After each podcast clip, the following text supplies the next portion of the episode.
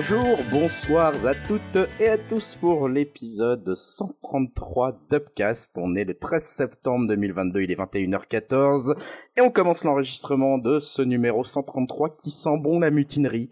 Hein, qui, je viens à peine de revenir dans cet épisode, dans cette animation, dans l'animation d'Upcast, et déjà, la mutinerie pointe le bout de son nez, on me dit, ah, il faut pas faire comme ça, faut plus faire comme si, ton son est dégueulasse, t'es qu'un connard. Enfin bref, ça sent bon, on sent la grosse bonne ambiance ce soir avec mes co-animateurs qui sont autour de la table virtuelle, euh, et euh, j'ai envie de dire mutin en chef, euh, Jérémy, hein, déjà, salut Jérémy. salut tout le monde. Ouais, je sais pas si je vais te laisser trop parler ce soir. Julien, salut. Salut à tous.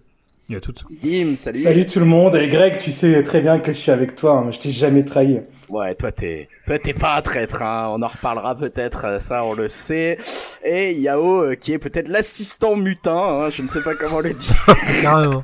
Yao Ah, qui salut veut tout le monde. rajouter des rubriques, etc. Alors nous, qu'on- on pense qu'un seul truc, c'est se barrer le plus vite possible pour aller jouer à Splatoon.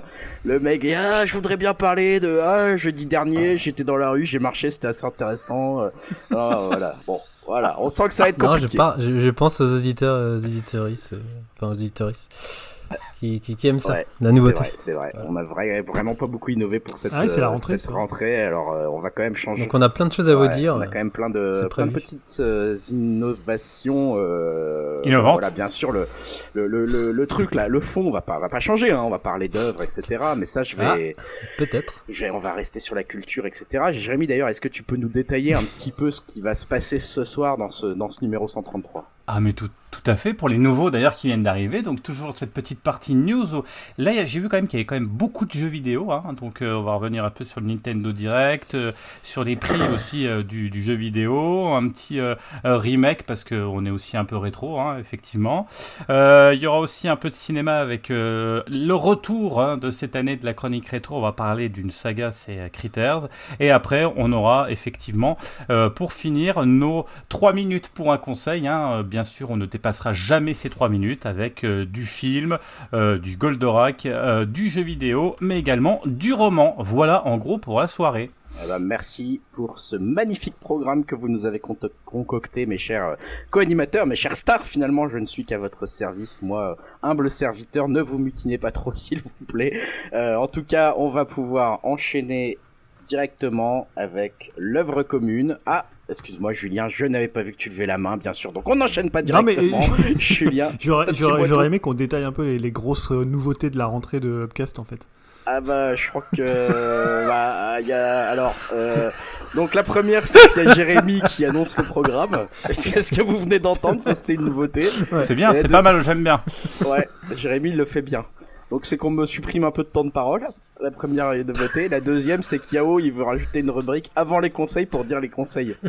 Et euh, ça c'est On l'a déjà euh, bon, ça ouais. c'est euh, C'est ça, on l'a- ça, c'est la deuxième façon dont on me supprime du temps de parole. Ça, on l'a on Voilà. l'a jarté cette idée, on l'a pas retenue. Il y avait tellement d'idées Non, que. si, si, elle est retenue apparemment. D'accord. Ce soir, de toute façon, il va l'imposer, mec, on n'y coupera pas. Donc, euh, a- voilà, ce un- soir, vous allez pouvoir la tester. Donc, vous allez voir avant les conseils, on va dire ce qu'on a vu récemment. Moi, j'ai rien préparé, donc je ne sais pas. Ah, il y aura peut-être Bon, il y en aura tout peut-être cas- un Patreon quoi, c'est ça peut-être cette année. Ouais, oh là là, oui, bien sûr, ouais, ouais. Ah bah oui. On ne mange pas de ce pain-là, mais en même temps, je me dis, on pourrait avoir un truc, c'est le, le, le, goal ultime, c'est de, de jouer à GoldenEye avec Dim. Dans son. euh, Non, non, non, non, je déconseille cette expérience. Hein. euh, Dim fera, euh, sera le premier salaud à vous trahir. On en parlait Mais juste non, c'est pas vrai. C'est pas vrai. Ah bah si, putain, regardez-le, là, mais l'arracheur dedans. Chers auditeurs, il faut pas écouter ces mensonges. Je, Putain, le mec je, je suis loyal, je la suis un bon coéquipier. Et je protège vos arrières. Tout- tous les souvenirs de Greg ont remonté là quand ils ont annoncé au Nintendo Direct le, le GoldenEye. Là, il a revu toute la, la vie défiler devant lui là avec la Ah trahison de. ça, ouais, ma courte vie, hein, parce que c'était dès les couloirs d'entrée en général que Dim me flinguait, hein, euh, directement dans, dans sa propre équipe. Comme une petite pute. Donc voilà, éteignez le Friendly Fire si vous jouez avec Dim, hein, c'est mon seul conseil euh, finalement de la vie. Ouais, c'est- c'est c'est un peu ça. Donc, euh, donc voilà, bon, en pas de fait, nouveauté, vous avez complètement, euh, Julien, je te remercie, tu m'as complètement niqué ma Désolé. super transition. On était bien parti pour faire un lancement nickel. Et voilà, bah ça repart, hein, c'est niqué, c'est complètement raté. voilà. Donc vous êtes sur Upcast, on rate tout ce qu'on entreprend, mais au moins on rigole bien en le faisant. On va commencer avec l'œuvre commune.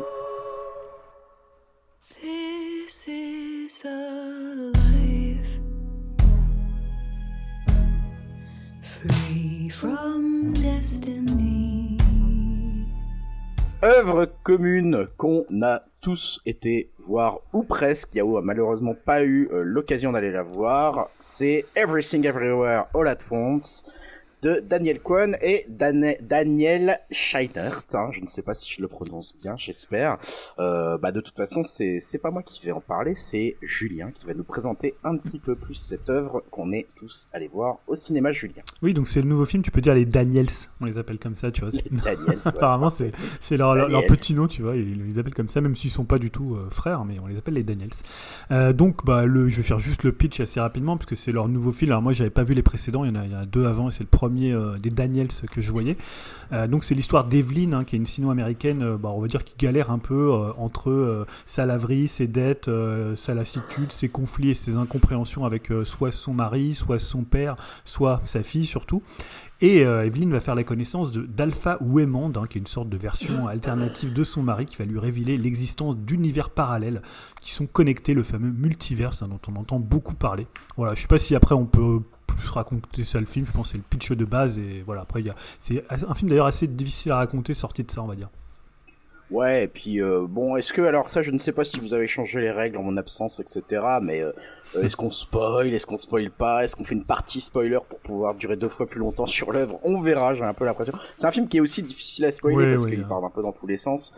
Euh, donc euh, donc voilà, bon, on va en parler, on va en parler. Je crois que bah, j'ai envie de de- d'entendre l'avis euh, de Jérémy en premier peut-être hein, sur ce sur ce film. Jérémy, dis-nous un petit peu ce que t'en as pensé de Everything Everywhere All at Once. Alors, effectivement, pour contextualiser déjà en deux minutes, c'est vrai que là, je me suis enchaîné, mais du multivers à gogo. Euh, je crois que tous les films que j'ai vus ces derniers temps, depuis 15 jours, euh, c'est que du multivers. Alors, entre les Spider-Man sur Canal, euh, le Doctor Strange un petit peu plus vieux, et le Matrix 4, en fait, j'ai l'impression que le monde tourne autour d'un multivers. Donc, quand... alors, moi, je précise, à chaque fois que je vais voir un film, je ne regarde absolument pas, je ne savais pas de quoi ça parlait. Je crois que c'était un film de, karaté au ninja, donc je ne savais pas du tout que ça parlait de ça. J'aime bien me, me laisser cette surprise. Et, et euh, du coup, euh, comment dire? Je trouve que c'est intéressant parce que pour la première fois, en fait, on est à un multivers qui est tourné non pas vers de l'aventure, en fait, l'objectif n'est pas de l'aventure, mais plutôt c'est tourné vers la famille. Et du coup, c'était intéressant de voir euh, une exploitation en fait du multivers différente de ce qu'on a l'habitude de voir. Alors, avant, c'est vrai que le film, alors on peut pas effectivement spoiler parce que c'est pas un film à spoil. Par contre, ce qui est assez marrant, c'est que c'est un cinéma qui est un petit peu hybride euh, entre un côté un peu Bong Joon-ho avec la, destruction de la famille qui essaie de se reconstruire, euh, qu'on pouvait trouver dans Host ou dans Parasite, et les délires visuels presque, j'ai envie de dire, d'un Michel Gondry, euh, des grandes heures, j'ai trouvé, euh, euh, dans Eternal Sunshine par exemple, et le côté aussi qui est assez marrant, des films suédés qu'on avait dans, Soyez sympa rembobiné, je sais pas si vous vous souvenez, en fait c'est de la construction de petits films, et ben là, on est quand même à la limite de ça parce que les effets spéciaux en cause aussi bah, le budget hein, du film qui est pas un énorme budget. Mais par contre c'est volontaire aussi vous voyez par exemple à un moment le personnage dans un des univers ils ont des mains en forme de en forme de vieille saucisse. Euh, voilà, donc là, moi, pour moi, ça me faisait penser, mais tellement à Gondry. Et ce qui est marrant, c'est que si on voit les Daniels, ils ont fait également, euh, ils viennent du clip aussi. Et je trouve que les clips, euh, il y a un côté aussi filiation avec avec avec Gondry en fait, parce qu'on a on a ce cette école un peu du du bricolage, du cousu humain et de l'ingéniosité à cause d'un budget contenu et pourtant une réussite. Donc ça, pour moi, c'était quand même quelque chose qui était plutôt réussi. Et mais étrangement, ce qui m'a le plus plu dans le film, c'est ce que je disais juste avant, c'est en fait la résolution en fait des conflits euh, familiaux par le biais en fait du multivers. Et j'ai trouvé que c'était vraiment au moment où le film est le plus posé et le plus simple, c'est finalement dans la deuxième partie où finalement la présentation, alors je reviendrai sur la première partie après, mais quand la présentation en fait du multivers, des règles, parce qu'il y a des règles autour de ça ont été posées, etc. Bah là, dans la deuxième partie, c'est plus facile, c'est plus cohérent, et euh, en fait, on avance dans l'histoire, et, finalement, euh, euh, eh ben, le, le- multivers qui est là, il est au service des héros, particulièrement de euh, pour, qu'elle arrive à, à trouver son identité, pour... pour, euh, pour évoluer, faire évoluer son personnage. Et ce qui est bien, c'est que finalement, là, le multivers, il n'est pas là euh, pour faire un beau décor, hein, vide. Là, on est vraiment pour, pour raconter une histoire. Et ça, j'ai trouvé ça vachement bien. C'est cohérent. Euh, et euh, bah, il y, a, il y a ce côté euh, miroir de l'âme du protagoniste. Et là, et là c'est la première fois vraiment qu'on voit ça. C'est le multivers et le miroir de l'âme de son héroïne. Et ça, j'ai trouvé ça génial. Par contre, ce que moi j'ai trouvé un petit peu plus lourd, c'est la première partie. Alors étonnamment, je me suis même étonné à moi-même, comme on dit. C'est-à-dire que euh, la première partie, bah, je me suis même endormi à un moment parce que en fait, effectivement, euh, ça part dans tous les sens. euh, L'univers, euh, on passe de l'un à l'autre, c'est d'une manière un peu what the fuck comme ça, où il faut faire des trucs un peu chelous. bah, je sais pas, ça m'a pas fait marrer. Oui, les scènes de combat sont hyper bien foutues, on est bien d'accord. Mais quelque part, oui, ben, je trouve ça. En fait, toute la première partie, hein, le film il est bien coupé en deux parties. Pour moi, toute la première partie est extrêmement redondante. En plus, comme elle se situe dans deux seuls lieux, sans spoiler, mais il y a deux lieux spécifiques, et ben en fait, on a toujours, euh, une espèce de rencontre entre des personnages, un combat. On ne sait pas si on est dans le monde réel ou dans le monde dans le multivers, un combat, etc. Et ça tourne et ça tourne. Et, euh, et voilà. Et du coup, ça tire en longueur sur cette première partie pour pour aboutir à un film de 2h25 qui, je pense, aurait été mais excellent s'il avait été, en gros, un film de 2 heures, un peu plus contenu, euh, pour, pour accélérer un petit peu le rythme et puis finalement enlever toute cette partie un peu redondante du début. Reste évidemment bah, là-dedans un film euh, qui est bien fait parce qu'il y a des super bons acteurs. hein. Vous prenez euh, l'acteur qui jouait 2001, euh, vous prenez Jamie Lee Curtis qui est juste excellente dans un contre-emploi parce que c'est quand même une, très très belle femme malgré son âge etc euh, qui est toujours enfin voilà quelqu'un là elle, elle s'est complètement rendue mais d'une très très moche etc très très ringard une vieille bonne femme acariâtre qu'on a envie de frapper enfin voilà donc euh, la, déception vient de la hype quelque part, du côté première partie un peu long, et puis finalement euh, euh, on sent que c'est un film de, jeunes qui veulent en foutre partout, qui veulent effectivement, euh, comment dirais-je, euh, le côté, voilà, bah, je pense que c'est normal, hein, c'est le, côté jeunesse où tu fais de la baston, tu fais, tu fais du... euh, tu, tu, tu, tu mets de l'image en valeur, enfin c'est super joli, mais je suis passé un peu à côté par rapport à une deuxième partie qui, quand on comprend bien les ficelles, quand on exploite véritablement bien effectivement les, les le multivers, j'ai trouvé ça super et cette histoire de famille autour de ça, c'était au top. Voilà pour moi. Très bien. Bah écoute, merci, euh, merci Jérémy. Je vais peut-être faire euh, réagir un petit peu sur ton avis, notre expert S multivers, hein, Monsieur Marvel, Monsieur qui a l'habitude de se prononcer, de se balader de, de multivers en multivers. Je, je, je là, on a eu une proposition euh, un petit peu différente du multivers, mais euh, un domaine que tu connaissais déjà, hein, parce qu'on la reprend depuis longtemps avec les, avec les Avengers euh, 3 et après. Euh, qu'est-ce que t'as, qu'est-ce que t'en penses de ce film? Qu'est-ce que tu penses de la vie de Jérémy? Qu'est-ce que, qu'est-ce que tu peux nous dire, toi? Alors déjà, on va dire pour faire un peu comme Jérémy, euh, je vais donner un peu mon, mon ressenti sur le multivers en ce moment. Euh, moi, pour l'instant, on va dire mon actualité avec le multivers, c'était d'avoir essayé Multiversus. Et c'était bien de la merde, donc je vous conseille plus de jouer à Smash Bros. hein, parce que c'est vraiment un Smash Bros du, du pauvre, Multiversus. Donc déjà ça, je vous le conseille pas.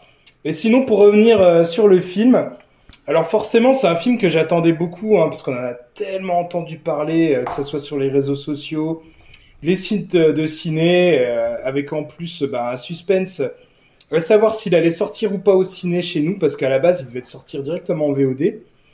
Mais vu le, su- le succès surprise aux États-Unis, bah, il arrive quand même finalement en salle chez nous. Et bah, je trouve que le bouche à oreille déjà a bien fonctionné, hein, parce que ma salle était bien blindée. Et du coup, ouais, bah, j'ai plutôt aimé euh, la proposition. Alors, euh, j'avais euh, peur, moi, un peu de l'effet grosse hype pour finalement être déçu, comme ça peut arriver quand même relativement souvent. Mais là, je trouve que c'était pas le cas. Le film est aussi fou que prévu. Alors, ouais, comment le résumer? Bah, Je dirais que c'est un peu un mix entre Matrix, Rick et Morty, le cinéma d'Edgar Wright et aussi une touche de cinéma indépendant. Donc, euh, ça fait bien longtemps que j'avais pas vu un truc euh, aussi frais, original et généreux au cinéma. Euh, le premier quart d'heure est assez classique, mais une fois que ça démarre, bah, ça s'arrête plus. Et c'est limite, je trouve, une idée de dingue à chaque minute. Ça fait pour moi partie des films qu'on pourrait revoir, je pense, un bon paquet de fois et on y découvrirait toujours des nouveautés. Limite vers la fin, bah, enfin, c'est limite euh, fatigant, c'en est limite trop. euh, Il y a tellement de trucs. euh, c'est franchement, c'est à, à la limite quand même de l'overdose. Et pour moi, ça fait partie quand même d'un des petits défauts du film. Il y a tellement d'éléments, de concepts non-stop. D'ailleurs aussi, bah, comme tu le pouvais le dire, hein, Jérémy, je trouve que le film est quand même assez long. Euh, ça aussi, c'est un autre reproche que je pourrais lui faire. Euh, ouais, un bon quart d'heure, 20 minutes en moins, avec un rythme plus soutenu, ça aurait pu être vraiment plus agréable. Euh, ça aurait été aussi, à mon avis, beaucoup plus digeste. On pourrait quand même aussi dire que, bah, que le concept de multivers va tellement loin que l'histoire, des fois, elle peut paraître un peu décousue. J'étais un peu perdu des fois. Alors, je sais pas si c'était parce que j'étais fatigué ou quoi, mais des fois, j'avais un peu du mal à comprendre l'histoire. Voilà, au moins, j'étais un petit peu perdu, mais bon. Après, au final, quand on lâche un peu prise, et comme tu disais, Jérémy, l'histoire se concentre sur la famille. Et une fois qu'on a compris ça, bon, bah, même si on n'a pas pigé toutes les subtilités du multivers, c'est pas bien grave. Euh, mais bon, sinon, à part ça, hein, euh, ouais, je trouve que c'est vraiment du tout bon. hein, de l'action, de la science-fiction bien trouvée, de la comédie. Alors, des fois, même la comédie un peu grivoise, hein, par exemple, avec les, les espèces de trophées qu'a Jamie Lee Curtis. Je sentais venir là, le gag à 200%, et voilà, j'ai pas été déçu, c'est arrivé. Euh, Il y a aussi de l'émotion et surtout bah ouais, de l'originalité non-stop. On sent également que les auteurs du film bah, sont de véritables fans de Michelle Yeoh et que le film a vraiment été écrit pour elle et qu'elle tient là bah, un de ses plus gros rôles. Hein. Je dirais peut-être pas son plus gros rôle, je connais pas toute sa filmographie non plus par cœur. Euh, Il y a même des passages assez méta avec elle ou avec des images d'archives que je pense tirer vraiment de sa, vraie vie. Et j'étais aussi bah, bien content, euh, comme tu pouvais le signaler, Jérémy, de retrouver euh, l'acteur euh, qui joue Demi-Lune et, Data dans les Goonies, euh, qui Yui, euh, Yui si je, dois sûrement écorcher son nom. Euh, on l'avait pas revu euh, depuis des années au ciné, hein, et je crois qu'il était surtout cascadeur et doubleur dans les films. Et là, du coup, bah, je pense que ça lui a donné un petit coup de, un petit coup de boost à sa carrière. Surtout que j'ai vu, hein, bah, il va pas vraiment quitter le multivers parce qu'il va, il, là, il vient de rejoindre le cast euh, de la saison 2 de Loki. Donc euh, voilà, ça, il intègre le MCU et, et tout ce qui peut être euh, avoir Le avec pauvre. le pauvre, effectivement, ou le chanceux pour d'autres, on sait pas trop. Euh, Enfin, et puis en plus, ce qui m'a un peu étonné, c'est qu'au-delà de ses prouesses physiques, bah, je trouve que comme Michel Yeoh, bah, c'est vraiment un super bon acteur en fait. Et euh, comme tu disais aussi, Jérémy, bah, pareil pour Jam- Jamie Lee Curtis, hein, c'est toujours cool de la voir, surtout là, ouais, vraiment avec un rôle, bah, pour le coup, varié et surprenant.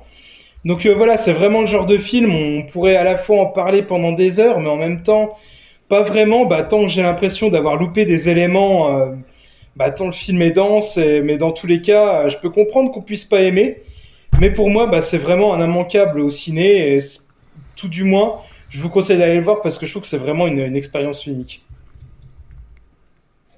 Bon, on a deux avis plutôt plutôt positifs quand même pour le moment. Julien, toi de ton côté, euh, comment tu comment t'as réagi à ce film euh, sur euh, le multiverse? Déjà, bah un peu la même même question qu'aux deux autres pour le début. C'est est-ce que t'en es déjà soupé du multivers avant même d'aller voir ce film? Et euh, du coup, est-ce que ce film il te réconcilie avec le multivers ou au contraire euh, c'est un tour de passe-passe pour euh, dans dans le film quoi, selon toi? Euh, Est-ce que j'en ai soupé du multivers? Pas tant que ça en fait. Euh, puisque à part peut-être je crois qu'il y a des éléments un peu multivers dans Ratchet, euh, Ratchet et Clank. Je, cherche les éléments multivers que j'ai vus ces derniers, euh, ces temps. Et à part Étrange Médecin 2, euh, je crois pas qu'on ait vu tellement de, j'ai pas vu tellement de, trucs multivers. En fait, moi j'y allais un peu à reculons parce qu'il y avait tellement une hype autour du film.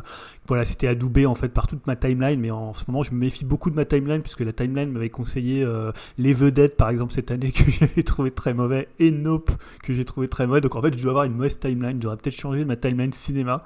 Euh, les plus mauvais films que j'ai vus euh, cette année c'était ceux-là. Mais en même temps j'étais un peu intrigué parce que c'est le label euh, euh, A24 on va le dire en français hein, euh, A- euh, A24 qui bah, évidemment qui a produit Uncut James qui a produit les Harry Astor et qui également distribue beaucoup de films que j'ai plutôt aimé donc c'est plutôt un label voilà indépendant que je, je suis d'autant que leurs films sortent pas toujours en France parce que ils ont des tarifs pour les salles et pour les exploitants de cinéma qui sont assez euh, haut placés par rapport au nombre d'entrées qu'ils font. Sauf que là, évidemment, comme a une hype autour et comme disait euh, Dim, moi, il y avait quand même pas mal de monde, euh, pas mal de monde dans la salle. hein. Il était programmé dans une grande salle à Montparnasse pour le coup d'au moins euh, 400 places, alors qu'à la base, c'est plutôt un film qui pouvait plutôt bah, être assez, assez con- confidentiel. Et en fait, bah, au final, c'est plus un film qui m'agace euh, plutôt qu'il me réjouit.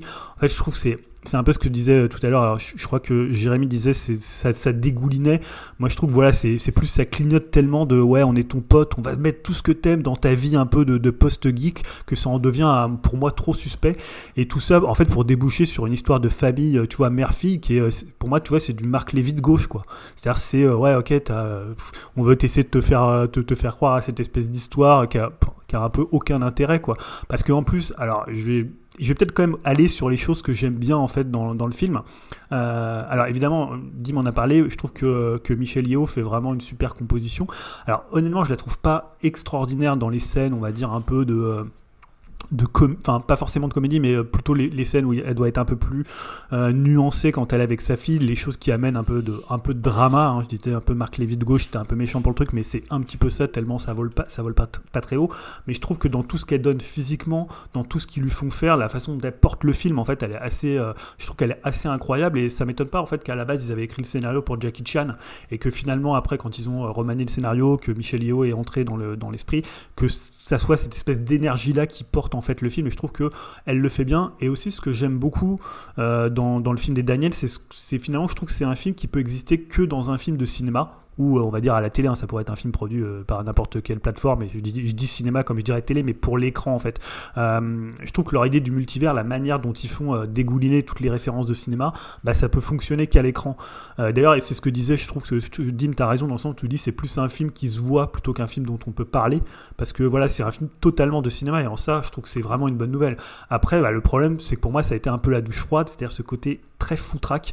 Et alors, je pourrais me dire, tu vois, foutraque, c'est une qualité, parce qu'aujourd'hui, on a des films qui sont, euh, notamment dans le cinéma d'action, qui sont hyper aseptisés, qui sont hyper euh, euh, normatifs, quoi, tu vois, quand tu, bah, on, le dit assez souvent sur le film, le cinéma d'action, et tu vois, peut-être un des meilleurs films d'action que j'ai vu cette année, c'était le... c'était le Top Gun Maverick et ça reste quand même un film assez normatif en termes de en termes de cinéma d'action même s'il est relativement efficace. Et mais en fait là je trouve que le côté foutraque en fait le problème c'est qu'il compose avec un peu l'escroquerie d'écriture qu'est euh, le multivers euh, bah, tu vois, je trouve ça, ça, le multivers, tu peux te dire, bah, on va essayer de justifier un peu tout et surtout n'importe quoi. C'est-à-dire, ouais, on veut te faire des, euh, des cailloux qui parlent, on veut te faire, alors je spoil pas trop, mais voilà, c'est juste des scènes comme ça. On veut te faire des doigts en forme de saucisse, euh, on veut te mettre des godes à un moment donné, on veut te faire un truc avec un délire sur Ratatouille. Tu sais pas trop d'où ça vient et t'as l'impression que le multivers, il a ce côté où bah, toutes les idées un peu foutraque qu'on avait, parce que tu parlais de Gondry, mais Gondry, il y a des idées foutraque, mais il y a toujours quand même une ligne claire et une ligne directrice dans l'histoire que moi je trouve les Daniel n'arrivent pas à mettre. Euh, et alors, tu vois, ça pourrait aller si le film il était drôle, mais moi j'ai pas trouvé ça drôle. Alors, j'étais, alors je sais pas, dans la salle ça rigolait un petit peu, mais tu vois, la longueur du dialogue avec les pierres, j'ai trouvé ça super lourd. Le truc avec les godes, j'ai trouvé pas ça super fin. Le début, les problèmes dans la laverie, tu vois, je trouve pas ça, euh, toi, ni drôle, ni bien écrit, ni bien amené. Donc, tu vois, j'étais un peu là, je me dis, bon, ok. Euh, et même les références, tu vois, euh, c'est tu vois, c'est un peu comme euh, il y a des références un peu geek ou euh, très Matrix. En plus, on sent que c'est vraiment des fans de Matrix. Et le film est presque une, une auto-parodie de Matrix et en même temps une espèce d'auto-parodie du cinéma de Wong Kar Wai. Toutes les scènes qui sont, euh, on va dire, où euh, voilà, les scènes. Dim parlait un peu de cinéma indépendant et je pense que c'est ces passages-là auxquels tu peux faire référence qui font pour le coup Train the Mood for Love. Euh, je les trouve, en fait, ils ont pas la, la classe d'un Wong ils ont pas la qualité de l'image. Alors moi, je l'ai vu dans un cinéma, je disais à Montparnasse, et honnêtement, j'ai trouvé vraiment l'image dégueulasse. Alors je sais pas si c'est la qualité euh, de la salle qui faisait ça ou si c'est vraiment le film. J'ai trouvé la photo vraiment moche. Alors peut-être que c'est le cinéma, c'était très sombre, il n'y avait pas de matière, tu vois, il y- il y avait rien qui ressortait en fait. En fait du film. Euh, mais voilà, même au-delà de ça, euh, alors peut-être qu'il faudrait que je le revoie dans des euh, meilleures conditions que parfois certaines salles qui, sont mal réglées et qui fracassent un peu, les films. Mais voilà, j'ai pas trouvé les hommages très pertinents. J'ai trouvé que c'est, tout est trop voyant, tout est trop attendu en fait, et du coup, bah, ce côté foutraque qui m'a pas du tout emporté. euh, j'étais plutôt là à me dire, ok, ouais, je vois euh, ce que vous voulez faire, je vois les références, mais à un moment, faire des références à Matrix, faire des références à des trucs qu'on a vu 50 fois pour faire moins bien. Et tu vois, je suis pas du tout contre le cinéma ultra référencé, tu vois, euh, quand Tarantino le fait, c'est pas un truc qui me gêne. Mais déjà, bon, il prenait des choses peut-être un petit peu moins connues de la culture, et qui n'étaient pas forcément à l'époque dans la culture geek. Là, c'est quand même des trucs qu'on a vu 50 fois, et je trouve que ça renouvelle pas grand-chose. Et donc, à part Michel Yeo, que je sauverais, et ce côté finalement très cinéma, et que tu peux pas vraiment raconter et qui se vit vraiment que en salle ou enfin devant un écran, euh, c'est plutôt un film que j'ai trouvé assez décevant. Et euh, voilà, cette année, ça fait partie de mes déceptions par rapport en plus à toute la hype. Alors je sais qu'il faut jamais écouter la hype et euh, voilà, faut toujours un peu s'en méfier et être un peu à l'extérieur de ça. Mais voilà, comme il y a eu beaucoup de temps entre le moment où on en parlait et le moment où il est sorti en France, ça a eu le temps quand même de monter et les gens en parlaient tellement en disant il faut que vous le voyez dès qu'il va sortir, faut le voir, faut le voir, que finalement, bah moi j'ai trouvé ça assez mauvais quoi. Bon, voilà un autre avis euh, qui va vous permettre de relativiser un peu, chers auditeurs. Euh, je suis seul encore, hein, c'est comme Nop. hein. Je vais donner, euh, je vais donner un avis, euh, un avis supplémentaire. Alors moi, je savais même pas qu'il y avait une hype autour du film. À vrai dire, Euh, j'ai un peu débarqué comme je suis euh, volontairement assez peu les actus pour regarder pas mal de surprises sur les films. Je savais juste que le film marchait bien aux États-Unis. Euh, J'y suis allé le premier jour et je savais pas grand chose du film. J'avais pas vu de bande annonce, j'avais rien vu, je ne savais pas de quoi ça parlait. Euh, donc euh, j'ai été euh, assez surpris de voir ce film et notamment surpris positivement pour le côté vent de fraîcheur un peu qu'il apportait justement dans un paysage cinématographique d'action euh, que je qualifierais effectivement d'un peu morne ou en tout cas d'un peu euh, blend quoi, un petit peu euh, fade qui se ressemble un petit peu à force de voir tout le temps le même film. Maintenant, ça m'a peut-être pas autant convaincu que Jérémy et Dim non plus. Euh, mais pas exactement pour les mêmes raisons. Alors déjà, je vais commencer pour euh, par quelques trucs que j'aime bien, euh, notamment euh, en fait euh, bizarrement moi peut-être le premier quart d'heure avant qu'on rentre dans le côté fantastique du truc. Donc tout le moment de la laverie, de, où on voit sa vie en fait banale, on va dire de tous les jours, ça m'a fait penser justement à une cut gem un peu. Il y avait un côté assez étouffant. Je trouve qu'on est assez bien étouffé, alors pas au même niveau que les frères Safdie peut-être, mais euh, je trouve que c'est plutôt bien rendu euh, dans la rapidité du montage, de la réalisation, dans les- le mélange des langues, notamment aussi de, de- qui sont parlées avec sa famille, etc. Euh, toutes les tâches qui lui arrivent dessus, comment elle essaie de s'en sortir ou de pas s'en sortir. Et je trouve que là-dessus, c'est des scènes d'exposition qui sont assez bien réussies. Euh, elle te rentre un peu dans le bide et tout de suite, ça te met un peu dans le truc où t'es euh, effectivement déjà un peu avant même que Multivers arrive, t'es déjà un peu surchargé par sa vie était déjà surchargé par son quotidien et ça j'ai trouvé que c'était plutôt plutôt pas mal rendu. Euh, après je suis un peu plus euh, je crois que Jérémy l'a un peu mentionné l'arrivée du multivers c'est sympathique c'est frais ça donne quelques idées euh, cool. Euh, mais il y a un côté un peu foutraque et euh, n'importe nawesque parce que voilà euh, il faut faire des actions bizarres pour euh, dévier le cours de la de, de- du destin. Ça a un sens sur le papier. Maintenant ça donne des scènes un peu nulles un peu ridicules.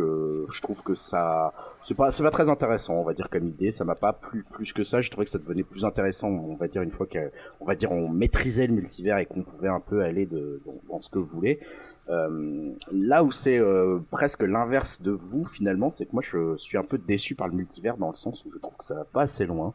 Euh, au final euh, des multivers sur lesquels on se concentre vraiment t'en as 4, 5, t'as suivi avec les saucisses, t'as les pierres, euh, voilà, t'en as peut-être un ou deux autres, la chanteuse d'opéra, voilà, où d'ailleurs l'acteur a un, style de ouf avec son costume, bon bref. En fait, il y en a 3, 4 peut-être sur lesquels on se concentre de multivers différents, et finalement tu te dis, euh, bon, c'est tout ça pour ça, quoi, c'est- c'est c'est dommage d'avoir choisi 3, 4 multivers, dont euh, le plus dingue c'est euh, un où ils sont des pierres, quoi, euh, ou un où ils ont des doigts bizarres. Et c'est presque un peu raté, euh, pour moi c'est une opportunité ratée, il y a un moment notamment où on voit bah, le, quand Michel Yeo commence à saisir l'ampleur du multivers, on la voit elle en profil de face caméra et euh, là son, son, son, son visage change euh, peut-être mille fois en quelques secondes, euh, notamment en passant par du dessin, en passant par des trucs complètement dingues. Et, euh, et là je trouvais qu'il y avait un petit aperçu de ce qu'on pouvait faire le multivers. Et, euh, et ça aurait été peut-être intéressant de creuser plus vers là. C'était intéressant aussi de se dire que en fait dans la majorité des multivers, euh, la vie n'avait pas pris forme. Il n'y avait pas de vie en fait. Et peut-être que ça aurait été intéressant d'aller plus loin dans l'imagination et d'explorer des choses autour de ça. Mais euh, au fond du fond, j'ai quand même un petit doute sur le multivers dans le sens où, euh, bah, un peu comme tu le pressentais, je crois, euh, Julien, tu me dis si, si je me trompe dans ce que tu disais un petit peu, mais euh, avec Gondry par exemple, euh, la, la comparaison pour moi, elle est, elle est, elle joue en la faveur de Gondry parce que lui, il a fait un film fou, mais sur les souvenirs. Et il y a une trame sur le souvenir qui est aussi, ça définit ce que les gens sont. Euh, ça définit leur expérience a fait d'eux ce qu'ils sont aujourd'hui et quand on efface leurs souvenirs ça efface des parties d'eux. Et donc il y a quelque chose qui va te relier fondamentalement à la personne euh, en elle-même. Là c'est un peu plus nimble parce que c'est plus des opportunités de ce qu'elle aurait pu être et en plus de plus en plus folle et de plus en plus finalement détachée de ce qu'elle est, elle est vraiment Euh, voilà euh, quand on est dans une pierre on est très loin de ce qu'elle est vraiment. Et euh, ok, oui, bah on peut tout être dans le multivers et elle, elle n'est rien. Bon, ok, très intéressant, mais euh, je trouve que du coup, il y a quand même un côté moins fondamentalement presque philosophique de, de ce qui définit Michel Yeo euh, dans dans le film et qui du coup va, plus euh, relever rapidement de l'anecdotique quoi. Ah oui bah tiens dans un univers elle peut chanter. Ah donc elle peut respirer profondément. Ah dans un univers elle sait faire du kung fu donc elle peut se battre. Euh, bon voilà ça devient vite anecdotique et euh, finalement ça participe pas tellement à la création de sa personnalité qui euh, reste en fait très rapidement abordée. Une fois qu'on a vu la première scène d'exposition on n'y revient plus tellement. À qui c'est Michel Yeo finalement? Euh, donc euh, on revient un petit peu au fait que c'est la pire version d'elle-même et qu'elle a réalisé aucun de ses rêves et que c'est pour ça qu'elle est qu'elle est intéressante. Mais bon du coup voilà super c'est le personnage le pire de, de toutes les possibilités. Ok. Euh, ce qu'il a défini surtout c'est la relation à sa fille. Pas très original euh, je noterai quand même néanmoins personnellement que je sauverai la fille l'actrice qui joue la fille que j'ai trouvé super et notamment son personnage aussi que je trouve pour le coup assez bien exploité dans son côté manipulation du multivers etc il y a quand même un côté elle en jette quoi. Elle en jette quand elle arrive et qu'elle change ses costumes qui sont complètement dingues. La costumière je trouve qu'elle a fait un super boulot. Euh, il y a des super costumes qu'elle a qu'elle arrive comme ça à mettre et qui lui crée une présence de ouf en quelques en, en, un- en une microseconde. Euh, je trouve limite tu vois ça fait quand elle arrive et qu'elle a ses changements ses capacités la fille à son à son paroxysme pour le coup ça en fait un super méchant. Il y a une scène où elle se bat en utilisant les possibilités du multivers euh, qui est super intéressante parce que justement là pour le coup on voit vraiment que bah en fait si tu utilises le multivers tu peux vraiment être imbattable. Et, euh, et quelque part ça c'est intéressant et le dilemme que ça crée euh, chez la fille euh, c'est-à-dire que bah en fait euh, quand tout est possible est-ce que finalement euh, le mieux c'est pas rien? C'est c'est c'est assez intéressant finalement quelque part la, la question que ça amène la fille à, perdre espoir quelque part quand on voit toutes les possibilités. Je, je trouve ça plutôt intéressant. Finalement c'est presque le personnage de la fille que je retiens plus que celui de Michel Yeo qui, qui vient juste être une mère qui dit bah, de toute façon en gros voilà euh, l'amour des parents c'est inconditionnel. Ok on s'en doutait un peu.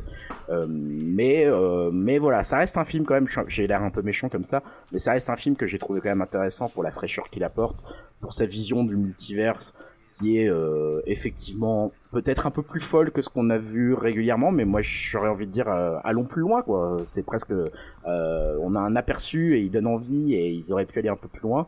Et euh, j'aime le côté aussi bien sûr euh, bah, ils n'ont pas été bêtes. Bien sûr qu'il fallait recentrer sur un sur un message familial et sur une finalement un, un enjeu un peu simple simple et simpliste parce que c'était un peu je pense ce qu'il faut faire globalement c'est aller à l'extrême pour pouvoir se redécouvrir soi-même. Donc là-dessus j'étais pas très surpris que ça ait pas beaucoup plus d'ambition que ça.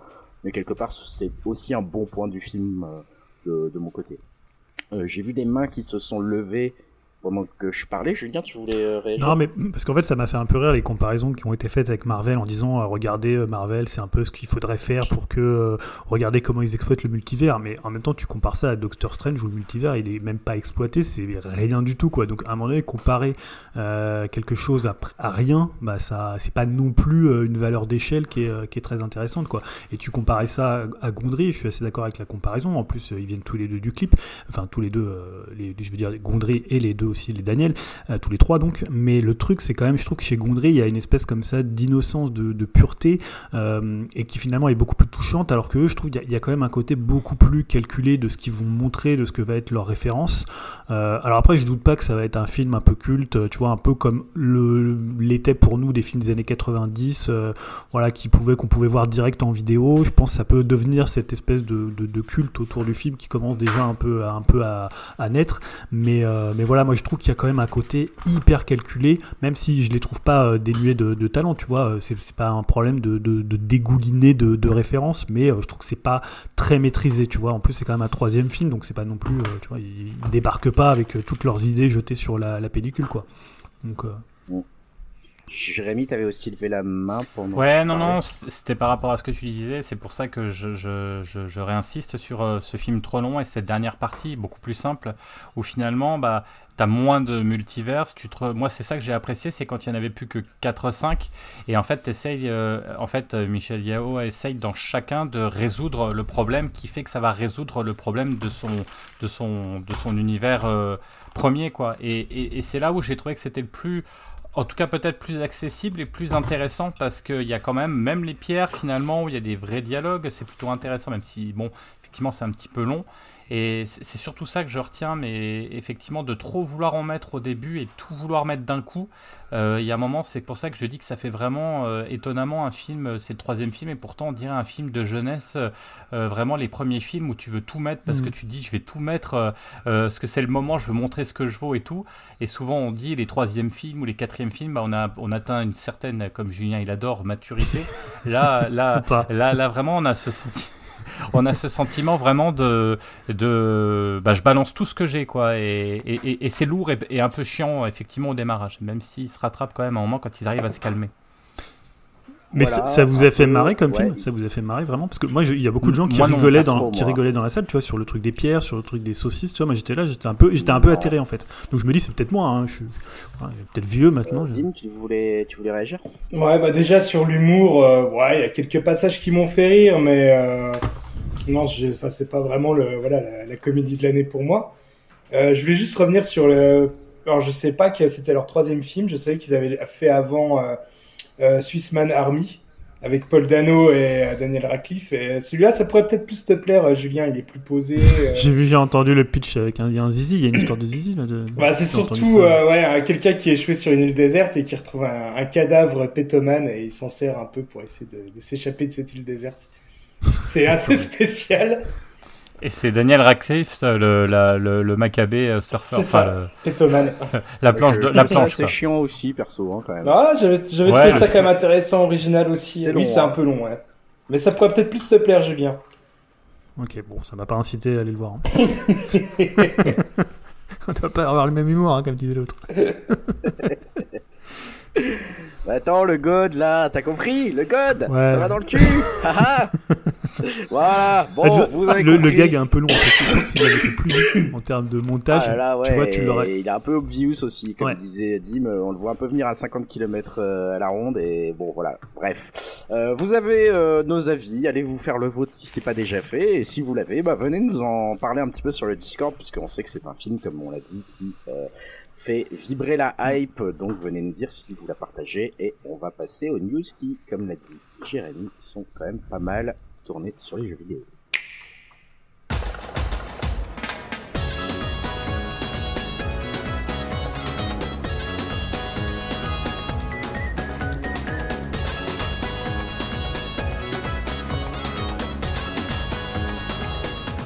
news, euh, les news, et je vais commencer euh, puisqu'on est dans l'actualité euh, chaude avec le Nintendo Direct.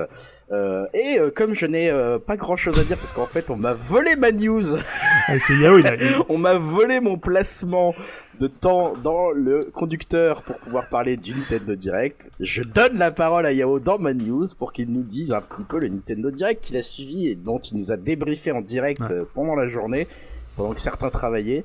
Lui, il était ah mais vous avez vu ça, c'est incroyable. Donc voilà. Avec- Bah maintenant, Yao, j'ai envie de te dire, lâche-toi, dis-nous un petit peu ce que t'as retenu de ce Nintendo Direct et si c'était Osef ou pas. Avec 10 minutes de retard d'ailleurs. C'est pas pourquoi. Bah, désolé d'avoir. Non, t'avais 10 minutes Quoi de retard euh, pendant le direct. C'est-à-dire quand tu balançais une news, nous on était déjà 10 minutes plus loin dans le direct. Ah, bah, moi je bossais, c'est pour ça que j'ai vu en D'accord. différé, monsieur. Tu vois Euh, ouais, non, non, bah, bah, désolé d'avoir sucré ta news. euh, apparemment, tu, tu la mauvaise, mais bon. hein.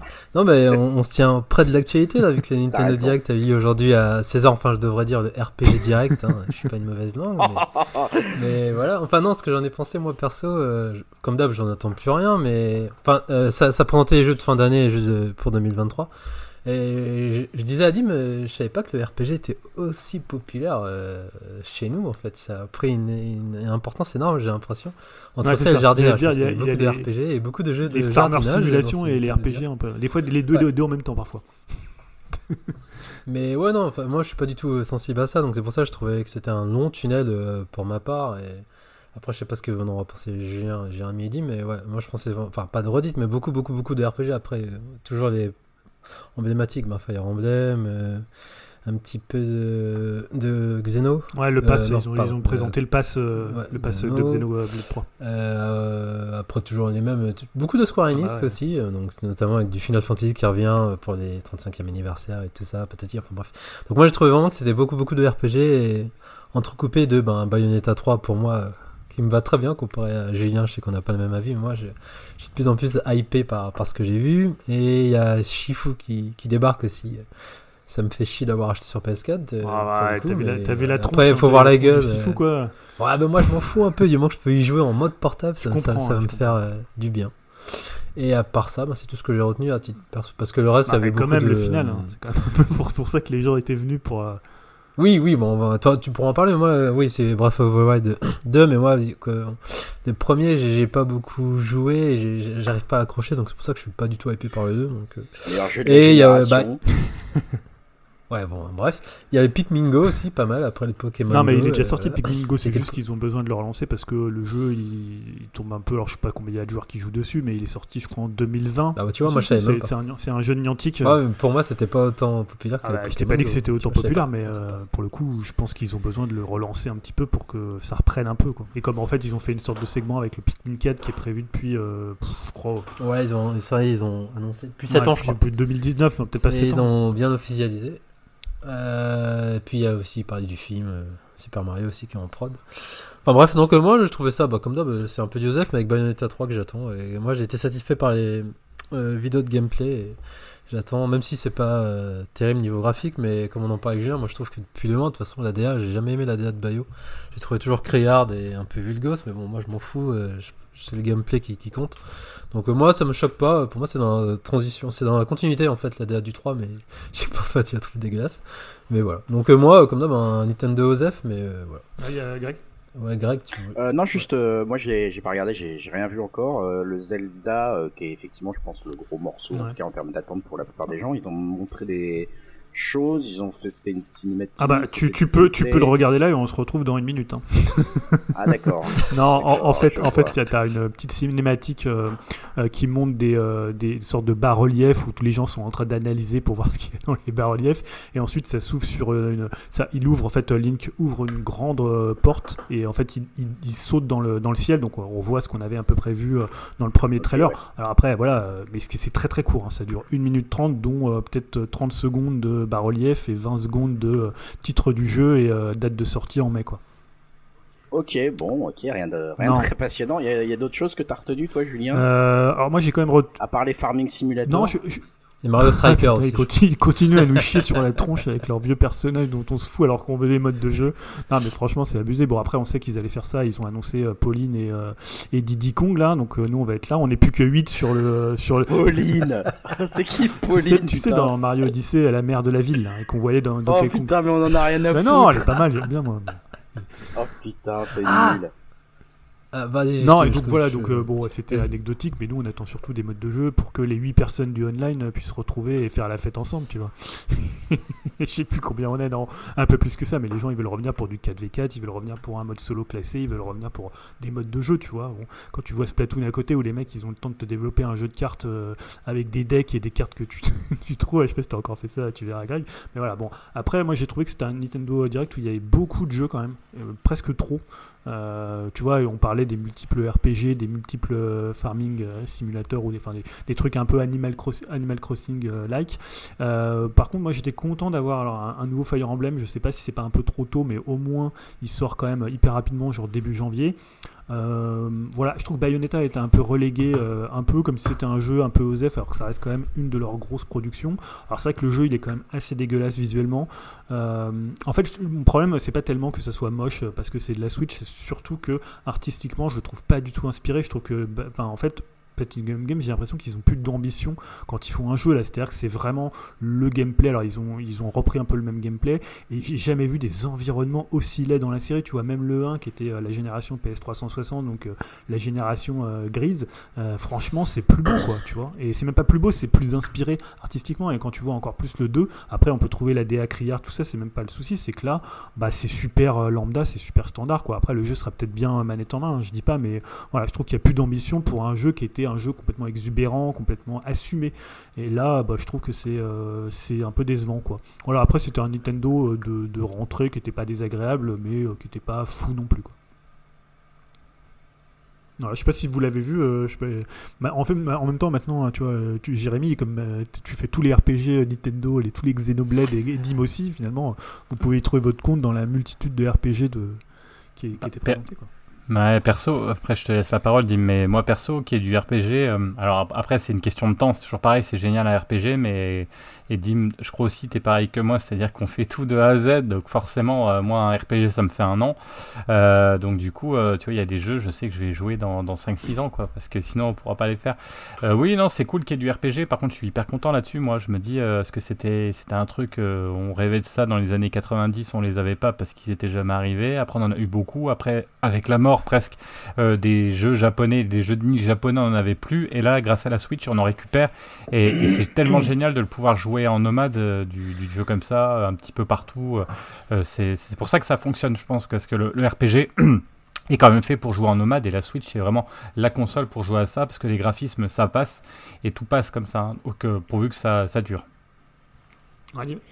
Ouais, non, mais je rejoins les- l'avis de Jérémy, hein, parce que voilà, comme lui, j'aime beaucoup les, euh, les RPG. Et je voulais faire euh, Octopus Traveler, et là, de voir qu'il y a le 2 qui sort, bah voilà, je me dis, je pourrais me.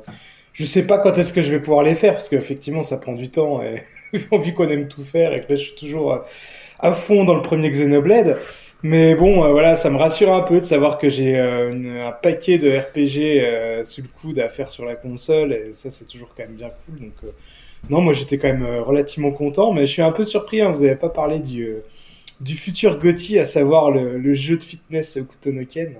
Pouvoir se muscler avec Kenshiro, mais ça n'a pas de prix quoi. Donc euh, voilà, ça, ça va être Day One. C'était un peu l'ovni de, l'ovni de la présentation. quoi. Ah bah, je voulais le placer justement. Non, c'est vrai que c'était un peu particulier. On dirait euh, le, le fitness boxing là qu'ils avaient sorti, mais euh, avec euh, Otoko no Ken. quoi. Ah, c'est ça, c'est Fitness parce Boxing. qu'il y avait, alors, je sais pas si c'est le même C'est ça, le développeur ou si c'est des japonais qui l'ont fait. Je sais pas du tout. Euh, faudra regarder un peu l'origine de ce jeu-là qui est quand même assez dingue. Euh, Bah, c'est le jeu What the fuck euh, japonais. Enfin, je sais pas si c'est japonais, ouais, mais il sort de nulle part. euh, ce jeu. Et juste pour revenir ouais, sur Bio 3, euh, après, euh, Quid reste à voir. hein, ça se trouve, les environnements ils vont être variés. hein, tu sais, t'as juste ah, mais ils vont être variés, mais moches pour le coup. J'ai pas de problème avec ça. Bah, on sait rien, tu vois. Il y a eu un trailer de de, de soucis. 8 minutes. pour le coup, c'était moche quoi. Ouais, sur les 8 minutes, c'est toujours le même stage. non, hein. tu vois l'espèce trois de temple là péter, quand, je elle, avec que la- quand quand elle se transforme en Miguel et qu'elle monte. euh, Ah. Après, je trouve que le personnage, le personnage justement. de Devil May Cry 1 a l'air pas mal euh, Viola. euh, avec Viola, des, avec des Ouais, paris, son- ouais, son avec des les- blocs en fait du pari, donc plus dans l'esprit de ce que Camille avait fait à l'époque avec, avec DMC, et peut-être moins virevoltant et un peu plus lourd en fait en termes de gameplay que, que, que Bayonetta, donc ça, ça peut être intéressant. Mais euh, non, moi je trouve que le départ d'Hashimoto ça fait beaucoup de mal à la licence, puisque voilà, on avait quelqu'un qui designait les, les monstres, et pff, voilà, là je suis un peu. Bon, je le, Bon, je, le- je le prendrai ouais. Day One, il n'y a pas de souci, mais. euh, Enfin, on, on fait confiance à trois exemplaires. Mais non, non, non, non, non, non. Mais moi, de toute façon, moi, ça me fait un peu penser à du euh, une sorte de kaiju. donc, Oui, oui, il y a des. ouais, il y a des Ça me parle. Enfin, ça me Mais donc, parle. Greg, est-ce que tu as eu le temps de mater le trailer maintenant de... Non, j'en ai pas profité pendant que vous parliez. J'écoutais, je me disais bon, je vais peut-être avoir des infos intéressantes sur des jeux que j'ai pas vu passer, mais pour l'instant, j'avoue que je suis pas très très hypé. Moi, les Nintendo Direct, je suis ça très loin et ça me va comme mais ça. mais en t'attends quand même beaucoup, euh, t'attends quand même beaucoup le, le Zelda quand même.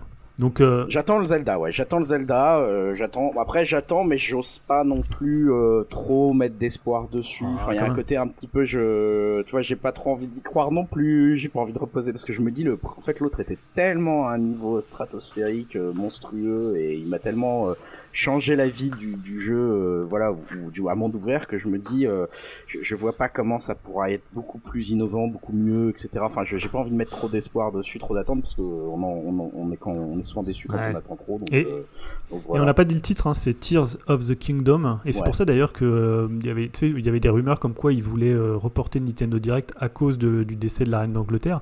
Et je pense que c'est lié au titre en fait. C'est possible, effectivement. Ça colle un peu. Et d'ailleurs, ils ont, ils ont reculé le Nintendo Direct euh, en Angleterre. À nos amis anglais. Yao, t'as toujours la main levée. Est-ce que t'avais encore un truc à ajouter sur Nintendo Direct? Ouais, juste, euh, il y avait la rubrique euh, Jérémy avec les jeux 64 qui débarquaient. euh, parce qu'il y avait GoldenEye qui Ouais, peut- non, on en a parlé dans on, a dit, on a dit que Et GoldenEye, il y a les Mario plus. Party, euh, je sais pas pourquoi, les Mario Trois, Party oui, 1, j'ai 2, vu. 3, t'as les Pokémon euh, Stadium, donc Ah, super, compte-goutte. quoi, hein.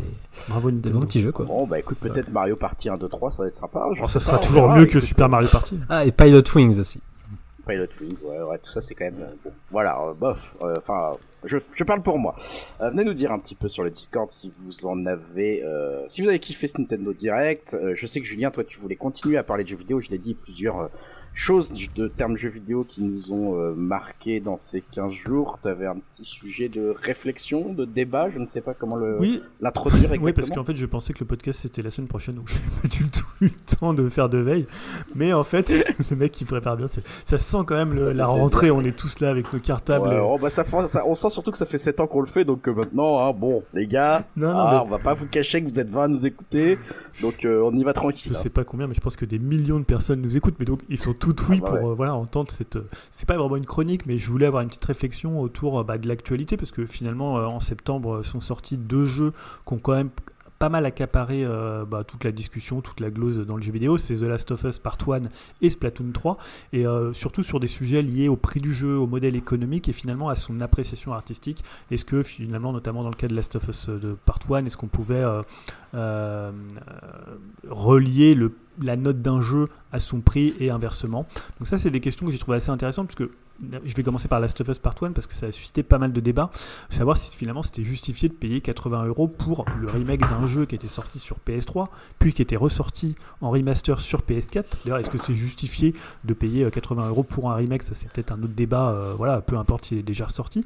Et en fait, il y a eu beaucoup de débats, alors que ce soit sur les chaînes YouTube, sur les réseaux sociaux, notamment sur Twitter, sur en fait l'appréciation d'une œuvre suite aux notes, puisque certains en fait reprochaient au test de prendre en compte le prix du jeu dans la note finale, et du coup de donner en fait au remake bah, d'une œuvre qui est considérée comme culte une note moins bonne que l'original. En gros, pour euh, faire concret, c'est-à-dire qu'il y des voilà, des gens disaient bah, vous avez mis euh, 9 sur 10 à l'époque à Last of Us, et là vous mettez, euh, je dis n'importe quoi, que 7 sur 10, alors que c'est pas possible. Vous pouvez pas mettre une note qui est moins euh, qui est, qui est moins euh, haute pour un jeu qui est meilleur.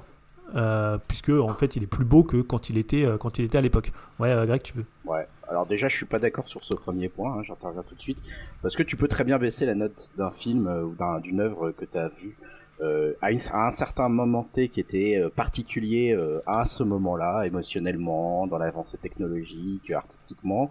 Euh, de- depuis, des choses se sont passées. De nombreux autres jeux se sont se sont déroulés, d'autres œuvres ont montré leur importance, ont changé les règles du jeu, et donc euh, à la lumière de tous ces événements, bien sûr que ton appréciation de l'œuvre originale peut baisser, même si c'est un remake, même si elle est mieux faite techniquement, même si elle est refaite, même si tout va mieux, bah en fait tout peut évoluer et tu, tout se compare sans arrêt à la, nouvelle, j'ai envie de dire, à la nouvelle aune de tes sentiments du jour, de tes nouvelles œuvres appréciées, de tes nouvelles découvertes et, de, quelque chose de plus complexe que juste dire ah bah c'est le même jeu mais mieux fait donc ça doit être forcément mieux noté. Je trouve que c'est- c'est déjà un raisonnement qui est euh, complètement euh, ubuesque à mon sens. Ouais, mais ça, je suis totalement d'accord avec toi. Et euh, alors, en plus, là, ça se couplait à l'idée du prix. Alors là, c'est peut-être un autre débat, puisque beaucoup disaient, bah, il a eu des. Enfin, en fait, ils avaient l'impression qu'on lui mettait une note moins bonne parce que le prix était jugé trop cher. Or, ce prix, évidemment, il va baisser. euh, on peut dire que, je sais pas, peut-être dans euh, deux ans, ou même pas dans un an, dans six mois, il sera, je te dire n'importe quoi, à 40 euros. Et euh, la critique du prix par rapport à une note finale ne pouvait plus s'entendre. Mais comme tu dis, moi je suis d'accord avec toi pour pas lier une œuvre à son prix, mais là on est dans le cas d'un remake, c'est-à-dire un remake, bah c'est un cas bien différent en fait. Le remake ça devient un produit qui est à la fois indépendant, qui existe par lui-même et en même temps qui est lié au jeu d'origine. C'est plus le même jeu, mais c'est quelque part encore le même jeu par plein d'aspects. Donc c'est assez compliqué, mais en fait tu vois quand euh, on juge un remake, en fait on juge pas l'œuvre en elle-même. Quand tu juges euh, Last of Us remake, tu juges pas le Last of Us PS3. En fait tu juges comme tu disais le passage du temps sur cette œuvre, l'exécution de la mise à jour technique et du gameplay par le remake. Et euh, en fait, quand on dit Last of Us Remake, ce qui est le plus important, c'est pas Last of Us, c'est le remake. En fait, un remake, c'est une sorte de, de- doublon d'un jeu qui a une vie propre, mais en même temps que tu vas pas juger comme si c'était l'œuvre originale. Donc même si cette œuvre, tu vois, quand je te dis n'importe quoi, tu prends Mario 64, euh, Mario 64 euh, portage, bah, tu peux le défoncer parce que le portage il est paresseux ou parce que le portage ou parce que le jeu il a vieilli, mais en même temps ça attaque pas l'œuvre originale Mario 64 sortie à un instant T sur Nintendo 64. Ouais, Jérémy, tu voulais dire? Après, je pense qu'il y, a- il y a un truc qui est important dont on n'a pas parlé, c'est la genèse du projet en fait. Enfin, on peut se poser la question pourquoi, Pourquoi ils l'ont refait?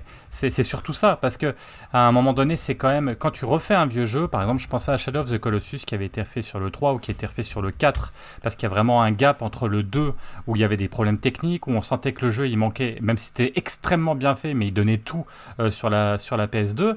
Euh, là, à un moment donné, on peut se poser la question de, de se dire oui, je le refais sur PS4 parce que voilà véritablement ce que je voulais euh, faire. Alors avec un parti pris, c'est de reprendre les éléments, té- les éléments euh, de gameplay de l'époque. Donc ça, ça pourrait euh, apporter effectivement débat. Mais là, on est dans un jeu qu'on a tous quand même en tête parce qu'on l'a fait. Alors il y a déjà le 2 qui est sorti il n'y a pas très très longtemps, il était ressorti sur PS4, enfin je veux dire c'est quand même une œuvre culte de ces dix dernières années. Donc moi l'idée c'est de me dire, je ne comprends pas en fait, euh, euh, pour avoir des meilleurs graphismes peut-être, alors mais que- quel est l'autre objectif? Enfin c'est ça, Euh, et, et de remettre du coup en plus au prix fort, c'est-à-dire à la majorité des gens qui ont déjà joué, donc il faut repayer 80 jeux pour un jeu que tu as fait, 80, 80 euros pardon, pour un jeu que tu as fait il y a, il y a moins de 10 ans, euh, que tu as même fait peut-être 2-3 fois. Moi, j'ai beaucoup de mal à me dire que je vais le racheter à prix fort maintenant. Euh, et je lui mettrai pas la même note que ce que je. Comme l'a dit Greg tout à l'heure, je ne remettrai pas la même note que ce que j'aurais pu lui mettre à l'époque parce que j'avais adoré ce jeu. Je l'ai fait trois fois. Enfin, j'avais trouvé ça génial. Mais c'est vrai qu'il y a eu d'autres choses entre temps. Et que. Et que, et que voilà, la jeunesse du projet m'interpelle. Je ne comprends pas. euh, et ça m'inquiète un petit peu. Enfin, je, pense qu'il y a quand même euh, avant tout une idée mercantile et de gagner de l'argent. Et ça m'embête un tout petit peu en fait. Ouais, je, suis assez d'accord avec toi. hein. Après, et moi, je trouve totalement légitime de prendre en compte euh, le prix du jeu dans l'appréciation euh, du remake, puisque bah, c'est avant tout le produit d'une œuvre passée et non plus, comme je disais, l'œuvre elle-même. hein. Euh, bah, Évidemment, on va, comme je disais, on va s'interroger si la mise à jour graphique, euh, elle est toujours pertinente en 2022, si le, le gameplay il est toujours pertinent en 2022. Euh, et c'est pour le coup, je trouve que quand tu juges un remake, tu le juges plutôt sur des critères objectifs, c'est-à-dire au- au- au- autant un jeu vidéo original qui sort, tu peux te dire bah ça peut être de l'appréciation de chacun, ça peut être des données un peu euh, subjectives. Autant là, ça reste quand même une œuvre qui est voilà que, que tu peux adorer, mais sur laquelle tu peux être objectif en disant bah là le gameplay il a vieilli, là ce qu'ils ont fait techniquement, alors, je dis pas que c'est pas bien fait, mais tu vois il y a des critères objectifs qui rentrent beaucoup plus en compte euh, dans un remake finalement que dans une œuvre originale. Et, juste d'ajouter par rapport à ça, excuse-moi, mais encore une fois, le contexte dans lequel il sort, c'est-à-dire que tu as une PS5, faut pas se le cacher, il y a très peu de jeux originaux, il n'y a pas grand-chose. Et tu te dis, là, il faudrait peut-être sortir peut-être des nouveautés ou des choses, euh, parce que les gens, enfin moi le premier, je commence à me dire, ok, ben, vous êtes gentils les gars, mais on veut du jeu, en tout cas on veut du jeu nouvelle génération qu'on n'a pas.